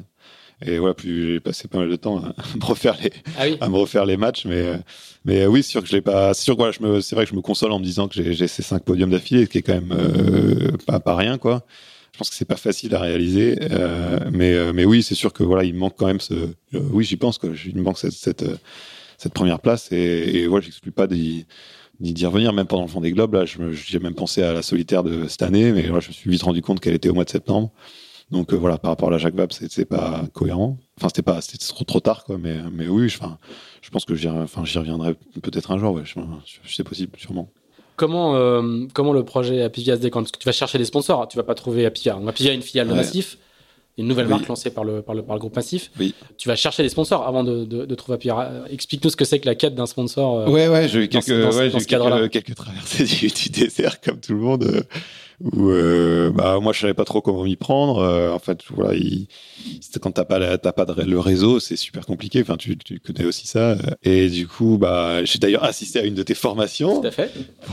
Comment trouver des Il n'y a sponsors pas si longtemps que ça, au final. hein Non, c'était pendant le, le Vendée de Yann. Exactement. Et en 2017, euh, 2017 ou c'est 2017, je pense. Et bah ouais, bah écoute, euh, bah, j'ai fait des dossiers, je fais des plaquettes, j'en, j'en on est envoyé bah, sans, euh, sans connaître personne. Forcément, t'as zéro retour. Euh, Je me suis tout confronté, euh, bah, comme beaucoup, au mur des secrétaires pour essayer d'avoir les gens importants. J'ai même un moment fait des, salons, je- des salons pour essayer de, récupérer des, contacts, de, pour avoir des accès aux, décideurs. et ouais, j'ai un peu tout essayé. Bah, voilà, c'est pas, pas, pas facile. Et ouais, ça peut être, ça peut être frustrant, c'est sûr. Et, et du coup, comment arrive le, le projet Apivia T'envoies un dossier, euh, tu dis à Massif, tu te dis, bah, tiens, je vais faire une gabarre. Ça a marché une fois, peut-être deux. je vais leur proposer, euh, Alors, je vais leur euh, proposer de refaire le Vendée Globe? Alors la première fois que j'en parle à Jean Bernard, c'était à la fin donc de la saison, la fameuse saison euh, 2016, où donc je suis mon deuxième titre de champion de France. Et donc euh, voilà, c'est, donc le, le Vendée Globe va, va partir. Je suis, je suis remplaçant Diane et et euh, Pour donner le contexte, hein, ouais. Massif a déjà gagné le Vendée Globe Oui, avec François avec Gabard, François, a gagné la Route du Rhum avec François Gabard, a gagné la Jacques Vabre avec François Gabard. euh, pas la Jaguar, je crois. Le 2000, euh, ils en ont gagné une. 2015 2017 Non, je pense que Ils en ont gagné avec le trimaran. Ah oui, avec le streamer, pardon. ouais. Oui, oui, je crois que tu parlais. Ce que je veux dire, c'est qu'il y a une marque. Massif Oui, oui. Gabard qui est déjà, euh, Oui, oui, qui est déjà bien- omniprésente. bien Tu- n'arrives pas dans un terrain où, euh, Ah non, non. où la voie est libre, quoi. C'est ça que je veux dire. Non, non, c'est sûr que voilà, le, le- il y a, il y a François et puis il y a, il y a les petits, euh, il y a les petits skippers massifs quoi. Et du coup, euh, Donc t'en parles à Jean Bernard? j'en parle à Jean Bernard euh, et euh, voilà, je lui fais comprendre que voilà, j'ai vraiment envie d'y aller, que je me sens fait pour ça et, et je pense qu'il voilà, il, il croit en moi et, et là on passe pas mal de et là ça dure assez longtemps quoi. Euh, moi je, je rencontre les les, les, les dirigeants pour la première fois, euh, je crois en décembre 2016. Et en fait, voilà, il y a- et du coup, c'est des mois et des mois, c'est presque plus d'un, c'est plus d'un an, quoi. Euh, en fait, on, on finit par signer avec Apivia, c'est décidé en, en mars euh, 2000, euh, 2018. Euh, donc en fait, c'est des mois et des mois, des allers-retours. Plus d'un an, plus, largement plus d'un an de, de, ouais, de discussion. De discussion, euh, voilà, où des fois t'as l'impression que ça avance, des fois ça avance pas. Euh, quand tu reçois un message, euh, t'analyses chaque mot en te disant, euh, je, je l'ai montré à Perrine. Alors là, il dit ça. Est-ce que tu crois que c'est bon signe? Enfin, tu attendais. Et parce que ça dure, ça dure des, ça dure super longtemps, quoi. Et, euh, et donc finalement, voilà, il y a, y a donc il y a l'option Apivia qui, qui arrive sur la table. euh, je pense que c'est en fin 2017. C'est-à-dire que tu- toi, toi, tu as l'idée d'aller voir, tu, tu sais qu'il y a une création de, de marque, euh, ou qu'ils ont, ils sont en train de créer une marque, ou ils ont, qu'ils ont créé une marque, et tu vas voir Apivia, ou c'est euh, Ah, non, la- non, non, c'est c'est- par massif, c'est un dossier massif, Ouais, ils c'est disent, par- tiens, ouais, on a ça, on peut. On... C'est pour Jean Bernard qui pousse le qui pousse le, le enfin, qui pousse le projet, qui croit en moi, euh, voilà, qu'ils ont fait des budgets ensemble. Enfin, et qui va dire euh, au board d'Apivia ou de Massif dans lequel il y a Apivia en disant on a déjà très bien réussi des très belles retombées avec, euh, avec François Ouais. sur le premier Vendée Globe, on peut, on peut rééditer le, le truc. voilà. Après, voilà, les les les les discussions. Moi, je j'ai pas assisté à toutes les Mm. discussions, donc je sais pas exactement, euh, j'ai pas les, tous exactement les détails, mais en tout cas. En tout cas, voilà, je, je tombe un peu à, à- au bon moment avec euh, Apivia là, qui, est- qui vient de de- d'être créé suite à la fusion de deux mutuelles et euh, donc qui est une marque peu connue. Ils ont besoin de- d'exposition. Et, euh, et voilà, moi je suis déjà dans, au sein du groupe. Voilà, je, suis motivé. euh, donc je dois, je sais pas, quelqu'un qui sont allés chercher de l'extérieur. Donc il y, a, un peu aussi une continuité. Il y a, du- sens. Et euh, et, du coup c'est un peu comme, comme ça que ça, passe. Je suis un peu au, bon moment, au, bon endroit vis-à-vis d'Apivia. On, se rencontre et finalement c'est acté, acté donc au conseil d'administration en mars. 2018, mais voilà, tu fais, tu fais pas le fier, hein, tu, tu défends ton truc euh, avec Jean Bernard devant le conseil d'administration, puis euh, et puis tu sors, et puis, euh, et puis en fait ça dure super longtemps. Peut-être que c'est Monsieur Dalin, on vous contactera. peut-être que ça dure cinq minutes, mais euh, je dis à Jean Bernard, euh, c'est- c'est c'est c'est normal que ça soit long comme ça. Je dis, ouais, c'est vrai que c'est un peu long là. là, tu te décomposes et puis, puis ils te font fi- ils te font rentrer et puis ils te disent, ils disent banco, on y va quoi. Et, et puis là c'est là c'est le départ d'un- d'une super aventure. Alors comment tu choisis euh, c'est- dans, dans le package, on te dit bah du coup vous, tu vas travailler avec François, tu seras logé par, seras hébergé et, et le projet sera porté par Mer Concept. euh, Bah, ça avait du sens, quoi. Euh, ça avait du sens de, de partir là-dessus parce que euh, François avait là une belle écurie, une belle équipe avec beaucoup d'expérience. Et voilà, ça avait du sens de mutualiser les, les, les, les effectifs. Donc euh, voilà, c'est c'est ça qui a été qui a été défendu. Ouais. et, et- et comment tu choisis euh, ton architecte le, le- que- comme, Comment tu Alors, parce vois- que tu as construit ouais. des bateaux, tu, sais, tu connais cette, cet aspect technique. Comment, Bah, comment- genre, on les voit, fait le on- processus on, en voit plusieurs. euh, voilà, ils nous parlent de leur philosophie, de, de, de leur point de vue sur ces nouveaux euh, foilers. euh, et en fait, euh, moi, je, je retiens le concept de, enfin, ce que propose Guillaume Verdier. voilà, ça, c'est ça, c'est ça qui me parle, quoi. Après, voilà, on se disait qu'il n'y avait pas de mauvaise décision, quoi. Mais peu importe, enfin, l'architecte qu'on choisissait, on, se disait qu'on on se trompait pas. On a beaucoup hésité entre. C'était le, notre shortlist, c'était VPLP, euh, VPLP euh, Gui- euh, Guillaume Mhm. et Guillaume Verdier. Et, et en fait, moi, c'est le, le- ce que proposait la philosophie que défendait Guillaume à ce moment-là, c'est c'est c'est celle qui me parlait. Quoi. Donc on, on part, euh, on part, on part là-dessus. Euh, aussi Tu peux nous la résumer pour la, par rapport à, par exemple, à, bah, euh, bah, un bateau, voilà, en- encore de le- garder de la puissance dans la carène. Principalement, c'est voilà, les grosses différences, c'était ça par rapport à. On a, on n'a pas vu les, les plans de Charles, bien sûr, mais on, sentait qu'ils étaient plutôt en train de de nous proposer un, un bateau qui s'appuie beaucoup sur le sur la puissance du foil. Et qui privilégie le, le- la diminution de la traînée et Ouais, la puissance oui, oui, du la- foil par rapport. Un bateau qui navigue à plat, un bateau qui navigue à plat, euh, voilà, qui, s'appuie beaucoup sur sa puissance de, de, de foil. Voilà, ce, la- en tout cas, voilà. Et Après, c'est, la, la philosophie du PLP, elle avait, elle avait beaucoup de sens, hein, de, de, de, de se dire qu'il fallait optimiser au prêt, au, au portant et qu'au reaching, de toute façon, ça allait vite avec le foil. Mais, mais en tout cas, voilà, moi, ça m'a plus parlé le, ce que, ce que la, la vision de Guillaume. Euh, je serais plus en adéquation euh, avec ça. Et du coup, on, on, après, c'est une histoire de feeling aussi. Hein. Mhm. Euh, Enfin, tu vois, c'est avec qui tu, tu avec qui voilà, tu, enfin, tu sens que l'échange fonctionne, que que tu que tu te comprends. Et, voilà, c'est pour ça qu'on, moi, je suis, j'ai décidé de partir euh, avec Guillaume. Voilà, après. Tu me connais de manière extrêmement cartésienne. J'ai fait un tableau à points avec, euh, ouais, ouais, Ah ouais? Ouais, ouais, avec euh, voilà, alors, lui, il y a un point pour lui pour ça, il y a un point pour lui pour ça. J'avais même voilà, un- comme on avait vu Guillaume en deux après, j'avais euh, j'avais un, un demi point en plus pour VPLP en disant que l'effet du euh. l'effet du dernier était plus fort, tu vois. Enfin, j'avais fait un petit truc. Et, et, et- et pour le coup, ça m'a pas du tout aidé parce que je crois qu'il tombe à, à égalité, je crois. Ah, ça c'est terrible pour toi. Choisir, ça devait être, ça devait être vraiment, vraiment compliqué, quoi. C'est ça. Mais, euh, mais voilà, écoute, je... en tout cas, après, j'ai écouté un peu mon feeling et le feeling était un peu plus, euh, du côté Guillaume, quoi. La, construction d'un bateau comme ça, donc du coup, y a, dans, les, dans, les, marins, il y a plusieurs écoles. Il y a, les marins qui s'impliquent beaucoup, euh, ceux qui, et ceux qui prennent, enfin, je caricature un petit peu, et puis ceux qui prennent le bateau à la sortie. Toi, tu vas beaucoup apporter au bateau parce que tu, justement, tu es censé faire. Est-ce qu'il y a des moments où tu, où tu dis, euh, t'imposes des choix précisément, où tu donnes des directions, ou euh, où c'est d'abord euh, Ouais, ouais, le bah, dessin j'ai- d'architecte, et puis toi, tu dis, tu viens euh, manœuvrer à la- un peu à la marge. Euh, bah déjà, on a racheté le, on avait racheté en fait les plans du Super 60, Mhm. qui était une commande de, à l'époque, Volvo Ocean Race. De, donc en fait, on récupère une liasse de plans On déjà. va, on va- on va expliquer. Hein, c'est oui, la Volvo à l'époque veut faire un, un- Super 60, il l'appelle, euh, un, un proto, euh, un, un, IMOCA quoi, un IMOCA, voilà. sur la, un bateau qui est dessiné sur les, la, le- la jauge IMOCA, euh, mais euh, mais monotype Même monotype, voilà, c'est ça. et qui était complètement volant, qui était prévu complètement volant. Qui aurait dû être, qui aurait dû faire la Volvo qui devait avoir lieu prochainement. Depuis, ils ont fait décider que ça, sera les protos, mais en tout cas, ça devait être un monotype au départ. Et donc, c'est à, Guillaume qui l'est confié. Voilà, ce le projet est confié à Guillaume. Il a une grosse équipe, euh, donc il bosse beaucoup euh, pendant pas mal de temps sur euh, sur ça et euh, sur ce projet. Et donc on rachète cette liasse et en fait on, on dit que c'est une super opportunité pour faire une version euh, 1,5, enfin une génération 1,5 d'un d'un bateau euh, déjà existant. quoi. C'est vrai que d'habitude en fait, euh, le- quand tu pars de, zéro, en fait, tu, les plans tu les reçois au fur et à mesure et des fois t'as, enfin t'as des zones, t'as des zones blanches où, enfin tu construis autour et tu sais pas comment ça va être faire. Ça va être fait à cet endroit-là. Et en fait, là, on a déjà tout, quoi. Donc, euh, en fait, on se dit, bah, c'est super. On va pouvoir, en fait, euh, on part d'un plan, plan complet et on optimise ce qui est optimisé, quoi.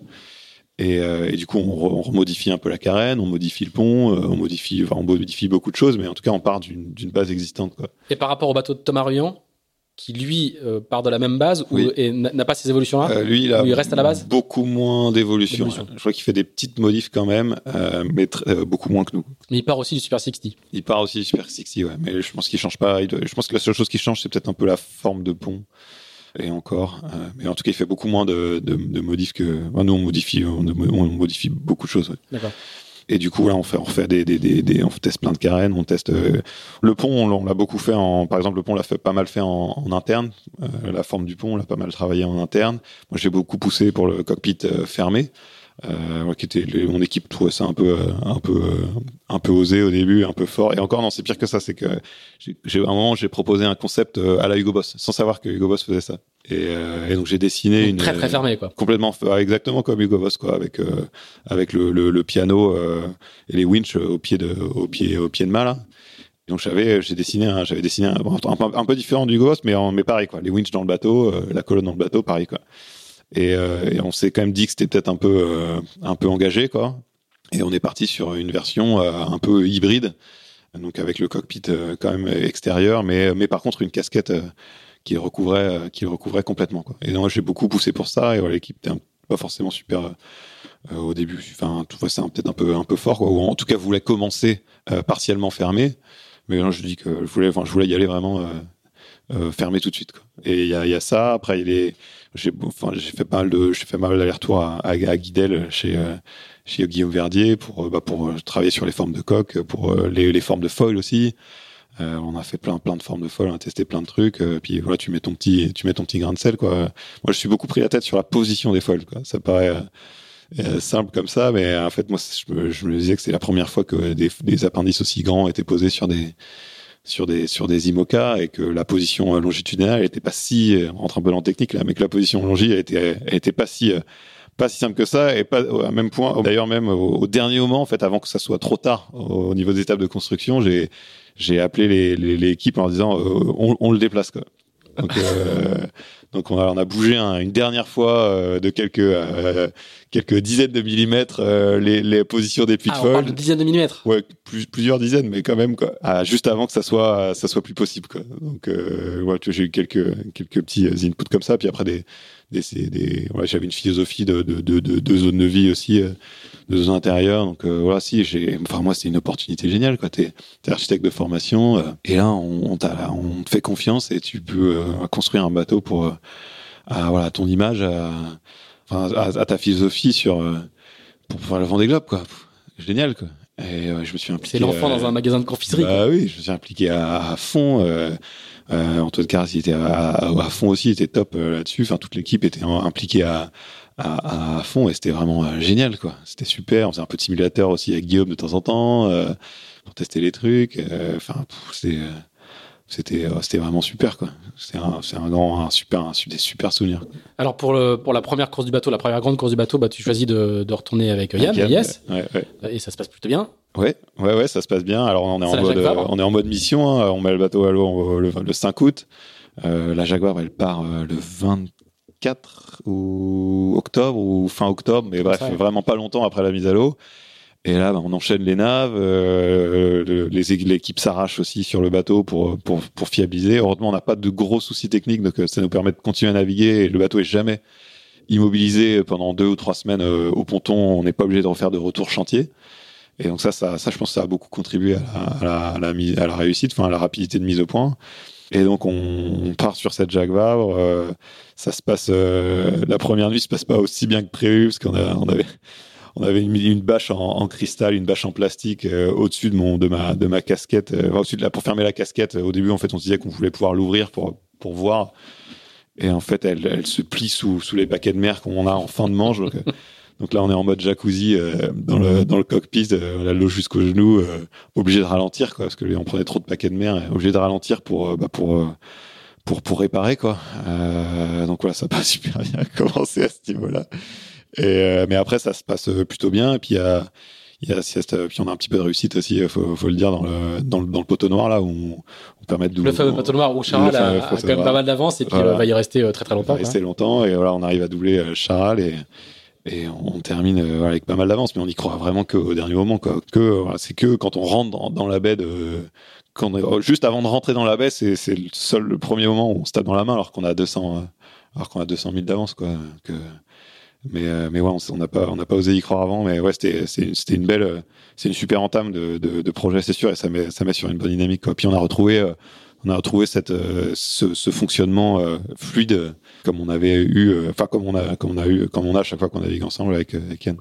Comment, comment, se passe la préparation du Vendée, du coup, qui enchaîne derrière avec le, avec le confinement, qui est quand même une, période particulière? Ah bah oui, c'est sûr que les plans sont un peu remis en question, parce que euh, on devait mettre deux jours euh, à l'eau après le début d'annonce du confinement ou quelque chose comme ça.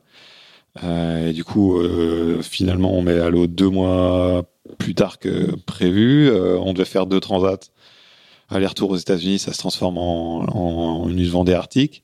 moi, je décide, je décide de. On a en fait, on a une V2 en prod à ce moment-là pour euh, une V2 de foil bah, pour le, qui était prévue pour le Vendée initialement, avec laquelle je vais faire l'aller-retour aux États-Unis. Et en fait, je décide de. Euh, c'est une décision qui est pas facile parce que c'est des pièces qui coûtent cher. Et en fait, on, pour moi, je me dis, bon, on n'a pas le temps euh, de, les, de les tester suffisamment, de les fiabiliser, euh, non seulement, enfin que ce soit les foils, mais aussi les périph enfin les, les, systèmes périphériques. Bah, je, je décide de de de, bah, de pas les prendre. Quoi. Alors que voilà, ils, ça coûte cher euh, et tout. Euh, il y a des. Donc là, t'as une, as une paire de foils sur l'étagère ouais. toute neuve qui t'attend quoi. C'est ça. Tu vas les mettre cette saison Ouais, je vais mettre cette saison. Et l'équipe s'est arrachée, euh, voilà, pour tenir les délais, hein, dans les conditions du, du Covid. Voilà, ça a bossé le, la nuit, ça a bossé le week-end, mais, mais en fait, euh, voilà, quand on les a, et avec le programme qu'on a sous les yeux, et bah, pour moi, ça le fait pas, quoi. Et c'est un peu, c'était compliqué pour, pour tout le monde, mais, mais même pour moi, de prendre, d'oser prendre cette décision après avoir défendu le fait qu'il fallait faire une, une, deuxième paire, mais pour moi, c'est c'est pas pas raisonnable quoi, par rapport au de autant de fiabilisation quoi. Donc on part avec la V1. Et mais voilà, après cette paire, comme tu l'as dit, elle va servir cette année, donc c'est pas une paire perdue. De toute manière, on voulait une deuxième paire en cas de cas en cas de chasse déjà, rien que si on cassait un foil pour x ou y raison avant le Vendée, euh, qu'on se retrouve pas euh, avec euh, déjà un seul foil sur une de départ, ce qu'aurait pas fait super pro quoi. Effectivement. Euh, la Vendée Arctique? Alors la Vendée Arctique, bah oui, c'est ma première course en solo euh, en IMOCA euh, parce que voilà. Euh, parce que je vois, avant j'ai fait du double ou des ou d'équipage sur quelques jours, mais mais voilà, c'était la première fois que je me retrouvais seul en course sur un IMOCA. J'avais fait le convoyage retour de Bahia, en, de Bahia en solitaire, mais c'était un convoyage, c'est pas pareil. Et donc voilà, je me jette dans le grand bain du, du, solo et ça se passe plutôt bien puisque voilà, je suis en tête pendant une bonne part de la course et je termine donc deuxième juste derrière Jérémy et juste devant Thomas. Mais ouais, c'est un peu mon baptême du feu, quoi, sur les manœuvres, sur les, la gestion du sommeil, sur les, sur les choix. mais voilà, je, je sens que j'apprends beaucoup pendant la course. ça se passe, voilà, ça se passe bien et, et même jusqu'à la fin, j'apprends et voilà, je sens que je suis en pleine cours de progression, quoi, et qu'il reste quelques stages avant le Vendée, mais que ça, progresse, ça progresse. C'est ça qui semble incroyable aujourd'hui, c'est de se dire que le Vendée Globe est ta deuxième course en solitaire en IMOCA. Ouais, c'est ça, c'est vrai. ouais, c'est vrai, c'est vrai que ouais, ça, bah, en fait, j'aurais dû, ça aurait dû être ma troisième, mais finalement, c'est que ma deuxième. Mais c'est, euh, ouais, c'était, euh, non, c'était une, bah, encore une fois, en fait, tu te sers un peu de toutes les expériences passées pour, euh, pour essayer de faire un espèce de, de de culture de, de, pour, pour bien réagir aux situations, quoi. Euh, voilà, j'en ai pas parlé, mais un des des, des marins avec lequel j'ai extrêmement apprécié naviguer, c'est Franck euh, Franck Camas. On a fait euh, la des voiles de Saint-Trope ensemble et une traversée de l'Atlantique sur le premier ultime Banque Populaire, celui qui s'est cassé sur la, la, route du Rhum. Euh, donc il était à bord là et en fait voilà encore une fois c'était une super expérience de, de gros bateaux et et voilà c'est une expérience qui m'a qui m'a aussi servi qui, qui, enfin, qui m'a, c'est des expériences qui m'ont, qui m'ont beaucoup servi aussi pour, euh, pour l'IMOCA. Le, le, départ du Vendée, on va pas refaire le Vendée, on l'a, on déjà bien, bien traité. Je, je voudrais juste euh, connaître, euh, enfin, tu, tu, tu, nous racontes comment tu as vécu cette phase-là qui était quand même très, très particulière parce que même chose, on planifie, on anticipe, on prévoit, et là, il faut faire appel à des capacités d'adaptation qui sont inhérentes à tous les marins. Mais là, on est quand même dans, un, dans, dans, une, dans une config qui est complètement euh, différente. En fait, le chenal, tu l'as déjà vécu avec Anelias, et là, tu en vis un complètement différent. Comment, comment est-ce qu'on s'adapte à, cette, euh, à ce changement de, de donne au départ quoi? Bah, euh, En fait, on sait que la deadline, elle, elle glisse pas, a priori. donc, le départ, c'est le 8 novembre. Par contre, tu vois que tes jours de nav, tes jours de, de, de test, bah, ils diminuent à vue d'œil. Tu sais pas trop jusqu'à quand. Donc, en fait, toutes les semaines, on, on, on se retrouvait par, par Skype et et en fait, on réécrivait le planning. bon bah, on l'a vu une semaine de plus parce qu'on voilà, on naviguait vraiment à vue à l'époque. Sur, euh, enfin, tout le monde naviguait à vue. Personne savait euh, ce qui allait se passer d'une semaine à l'autre. Donc, euh, donc voilà, tu t'enlèves des semaines. Du coup, tu, condenses le programme de plus en plus et en fait, voilà, la, liste de tous les trucs à valider, elle, elle, elle diminue pas. Et par contre, le temps, il, diminue, euh, il diminue, il passe, il passe quoi, il continue à passer. Et, du coup, tu es obligé de, t'adapter. Et, le mois de juin, c'était avant la Vendée Arctique, c'était une, mission euh, pareille, un peu en mode comme on avait fait sur la Jacques Vabre, en, en, travaillant. Euh, l'équipe s'est super investie. on a beaucoup navigué. Euh, voilà, j'ai fait appel à, Pascal Vidégory et, aussi Yann Eliès pour venir naviguer, pour faire des, des grandes naves de testing de testing et de, et de fiabilisation. Enfin voilà, c'était vraiment. Euh, en fait, en fait finalement, on, ça changeait pas grand chose par rapport au, au, au timing serré de la Jaguar. On était reparti dans le même dans le même mode. C'est un peu un mode de toute façon qu'on a gardé jusqu'au jusqu'au départ du Vendée parce qu'il n'y avait pas le choix. Et comment tu vis la, la, phase de départ du Vendée justement? Cette phase où moment il y a, il y a le village, les médias, euh, euh, la fête avec le public, euh, tout, ces, tout ce qui bah, aussi le sel de cette course-là ouais, qui, bah, qui, est hors norme. Bah, moi en tant que skipper, j'avais pas de normes, donc voilà, c'était ma, c'était ma norme quoi.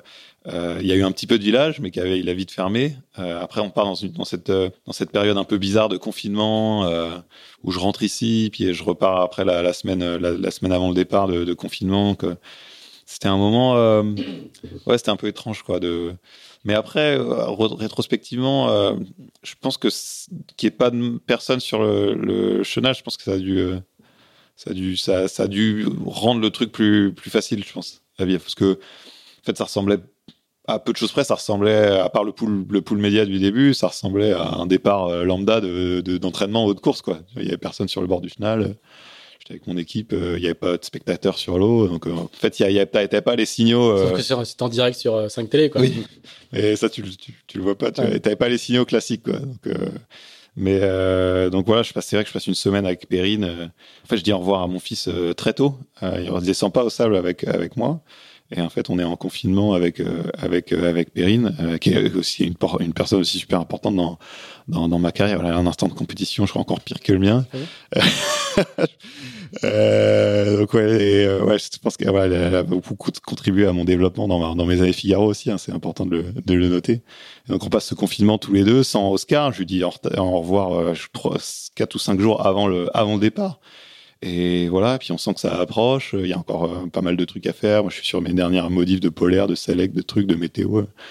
Et après, voilà, ça part, mais il n'y a pas ce, il y a pas, y a, y a pas ce public et pas ce chenal bondé comme j'avais pu voir avec Yann. Et je pense que du coup, te, moi, je viens. Ça enlève un peu de pression? Je, je, pense, ouais. Moi, je pense que je vis le départ euh, plus, plus sereinement, ouais. ouais. Plus sereinement et au, je suis pas, je suis pas au fond du trou. Je suis pas du tout. Euh, moi, je suis. Forcément, tu te réveilles le matin, euh, tu t'es un peu le trac, euh, c'est normal, quoi. mais, mais franchement, je, je, je pleure pas. je le, enfin, je le vis je le vis bien, quoi. Puis voilà, c'est un moment que j'attendais depuis tellement longtemps. Euh... Enfin, j'étais, ouais, j'étais, content d'y aller, quoi. Est-ce que tu sais déjà si tu vas le refaire? Ah, Est-ce a l'envie ah, J'ai vraiment envie ouais. de le refaire. Ouais. J'y pensais même déjà pendant la, pendant le Vendée. Et ouais, j'ai vraiment envie d'y retourner en 2024, clairement, pour le gagner. Et euh, ouais, ouais, j'espère je, vraiment y être en 2024, ouais, c'est sûr. Je veux pas être, je peux pas être obsédé par cette question, mais il y a pas de, il y a, y, a jamais, y a jamais eu de question, quoi. Le, les, tu, tu, le, tous les marins à l'arrivée d'une course, ils ont plus jamais, et puis le lendemain, ils sont prêts à partir. Toi, c'était, il y a même pas eu le plus ah, jamais. Je l'ai pas eu, non. Non, mais je crois que je l'ai, j'ai pas, j'ai jamais eu ce truc-là. Euh, euh, je, je me suis jamais dit qu'est-ce que je fais là, tu vois. Euh, et non, non. Même je... quand t'es en train de moller euh, ta future cale, de, ta cale base de, de carbone. Je suis dans le, t'es dans le, t'es dans le truc, quoi. T'es en mode mission. Euh, pff, tu vois t'es pas trop dans les états d'âme à ce moment-là, quoi. en tout cas, moi, non. Mais, mais euh, non, si, il y a un moment un peu, que, ouais, le moment un peu dur du Vendée, c'est euh, quand je, je, avec mon armure de, de Genax euh, pète, euh, casse. Enfin, j'ai un axe qui se barre là, et en fait, je suis obligé d'affaler mon, mon, mon, petit, mon Genax de caplage dans 20, 25 nœuds de nuit qui bat. Donc sans le rouler, hein. Sans le rouler, je me prends la galette dans la, dans la, dans la mâchoire. Hmm. En essayant de rattraper le, en fait, de sécuriser la, la, la, galette par les, par les bosses d'enrouleur, là. Ouais, ce, ce, ce moment-là, oui. je monte, je monte Thomas, je monte Thomas deux jours après. J'ai l'impression de, de, traverser la rue, quoi. Tu vois, c'était. Euh... ah oui? ouais, c'était ça. Me, ça me paraissait mais tellement facile par rapport à ce que j'avais fait deux jours avant. Tu vois. Donc du coup, pour avoir une montée au mât facile, la, la leçon, c'est se prendre la galette dans les mâchoires bah, avant. C'est faire un truc très dur juste avant, quoi. Et après, t'as l'impression que tout est facile. La préparation mentale. Ouais, c'est ça. ça. À transmettre au pôle. Mettez-vous des coups de galette dans la figure avant de, avant de, avant de grimper au mât. Tu déconnes, mais pendant, pendant deux jours, j'avais du mal à manger. Ah non, mais j'imagine. Ça, ça, ça aurait pu être beaucoup, beaucoup plus grave. Ouais, ouais, ouais, j'en sors pas si mal. Ouais. Oui, ouais. tout à fait. Je pense que ça, il y a, y a moyen, on a, on, on, sait, on sait ce que peut coûter, euh, euh, des acrobaties sur la, sur la plage avant, quoi. Hein. Ça, ouais. Yann Elias le, le, porte encore dans sa chair. Du coup, comment, comment se prépare la, la, la, la suite pour toi? Bah, déjà, moi, avec Apivia, j'ai encore deux, euh, deux belles saisons à venir. Donc, on, on est à fond déjà, comme je disais tout à l'heure, sur la, la, la Jacques Vabre. Euh, tu, sur, tu, tu, ramènes Yann Elias? Je pose la question quand même, mais. Ah, je n'ai pas, j'ai pas décidé encore, décidé. mais c'est vrai. et, et puis j'ai la Route du Rhum l'année prochaine, donc euh, voilà, je, je, pense à ça. Et puis on va dans les prochaines semaines, on va commencer à, à discuter de d'une d'une suite éventuelle. Voilà. Mais en tout cas, voilà, pour l'instant, j'ai encore deux belles, deux beaux, deux belles courses avec Apivia. Et, et là, d'ailleurs, la Route du Rhum, j'ai toujours, j'ai pas encore participé et, et j'ai bien de, de la découvrir. Très bien. Eh ben Charlie, euh, merci beaucoup pour cette plongée, tu vois, en deux heures un quart, c'est pas mal. Quand t'as 35 ans, c'est pas mal. pas mal. euh, merci beaucoup pour cette euh, pour cette plongée détaillée. On a pu voir qu'effectivement, tout ça a commencé très très tôt. Il y a plein de leçons à tirer pour ceux qui veulent un jour faire le Vendée Globe. les trajectoires sont sont assez variées. Merci à toi. Bonne bonne bonne récup, bonne continuation de récup, même si tu n'as pas l'air très très très très atteint. Euh, si vous les avez suivis jusqu'à là, merci, merci beaucoup, merci, à, merci à tous. Continuez à nous écrire, on a plein de retours, c'est vraiment incroyable. Des gens qui nous font euh, beaucoup de remarques positives, des gens qui nous font des remarques euh, sur l'éthique de langage ou sur sur des expressions. On essaie de tout prendre en compte. On n'arrive pas forcément à chaque fois. On essaie de tout prendre en compte. Si vous avez apprécié ce podcast, même si vous l'avez pas apprécié, n'hésitez pas à nous mettre 5 étoiles sur euh, Apple Podcast, à nous mettre des commentaires aussi, tout ça est, est bon pour euh, le référencement, je le dis à chaque fois. N'hésitez pas à mettre des commentaires aussi, ça fait plaisir. Même les commentaires désagréables, on les prend en compte. Et puis on se retrouve dans 15 jours, je ne sais pas avec qui encore. Voilà. Merci Charlie. Merci Pierre. Salut.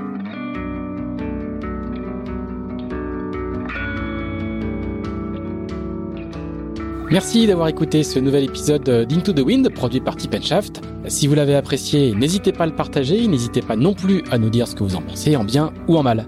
On se retrouve dans 15 jours pour un nouvel Into the Wind. À bientôt!